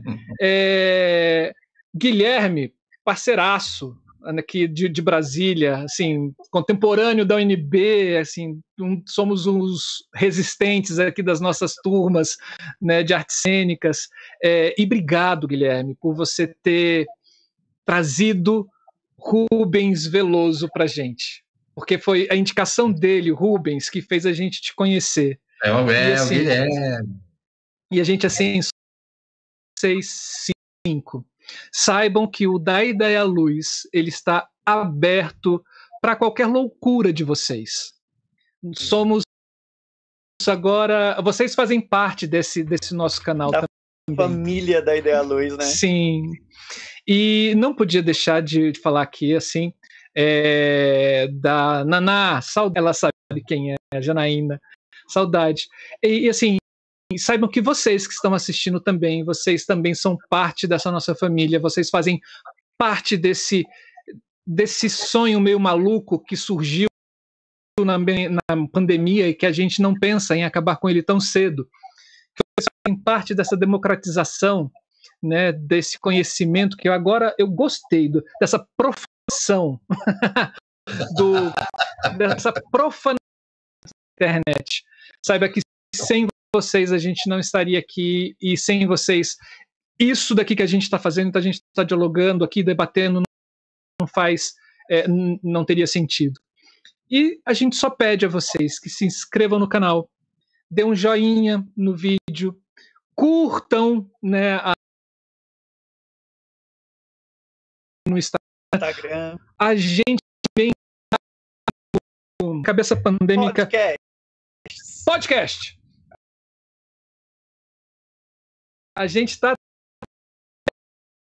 Sabe que se você pegar um vídeo no YouTube e você assistir ele, vai parar, e quando você voltar nele de novo, ele, o YouTube deixa onde você parou, então pode assistir picadinho. O mais importante mesmo é que esse conteúdo, essa informação que a gente está gerando aqui, chegue no máximo possível. E é isso a gente precisa ter um canal que a gente faz sem recurso nenhum, somente com a boa vontade, o carinho desses participantes que a gente convida e para estar aqui. Então, se você quiser ajudar a gente, aqui em cima, em cima do QR Code, com o nosso Pix, é só você aproximar ali com seu celular, com a conta Pix e fazer qualquer tipo de doação que ela será sempre muito bem-vinda e esse dinheiro será revestido 100% em melhoria do canal para que a gente possa divulgar mais e mais conhecimentos sobre arte e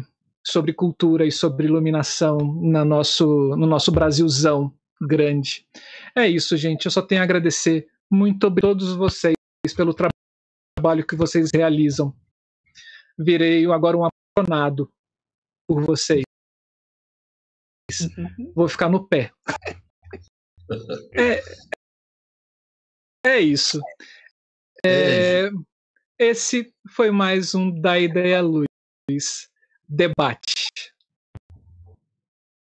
Tchau, tchau. Tchau, tchau, gente.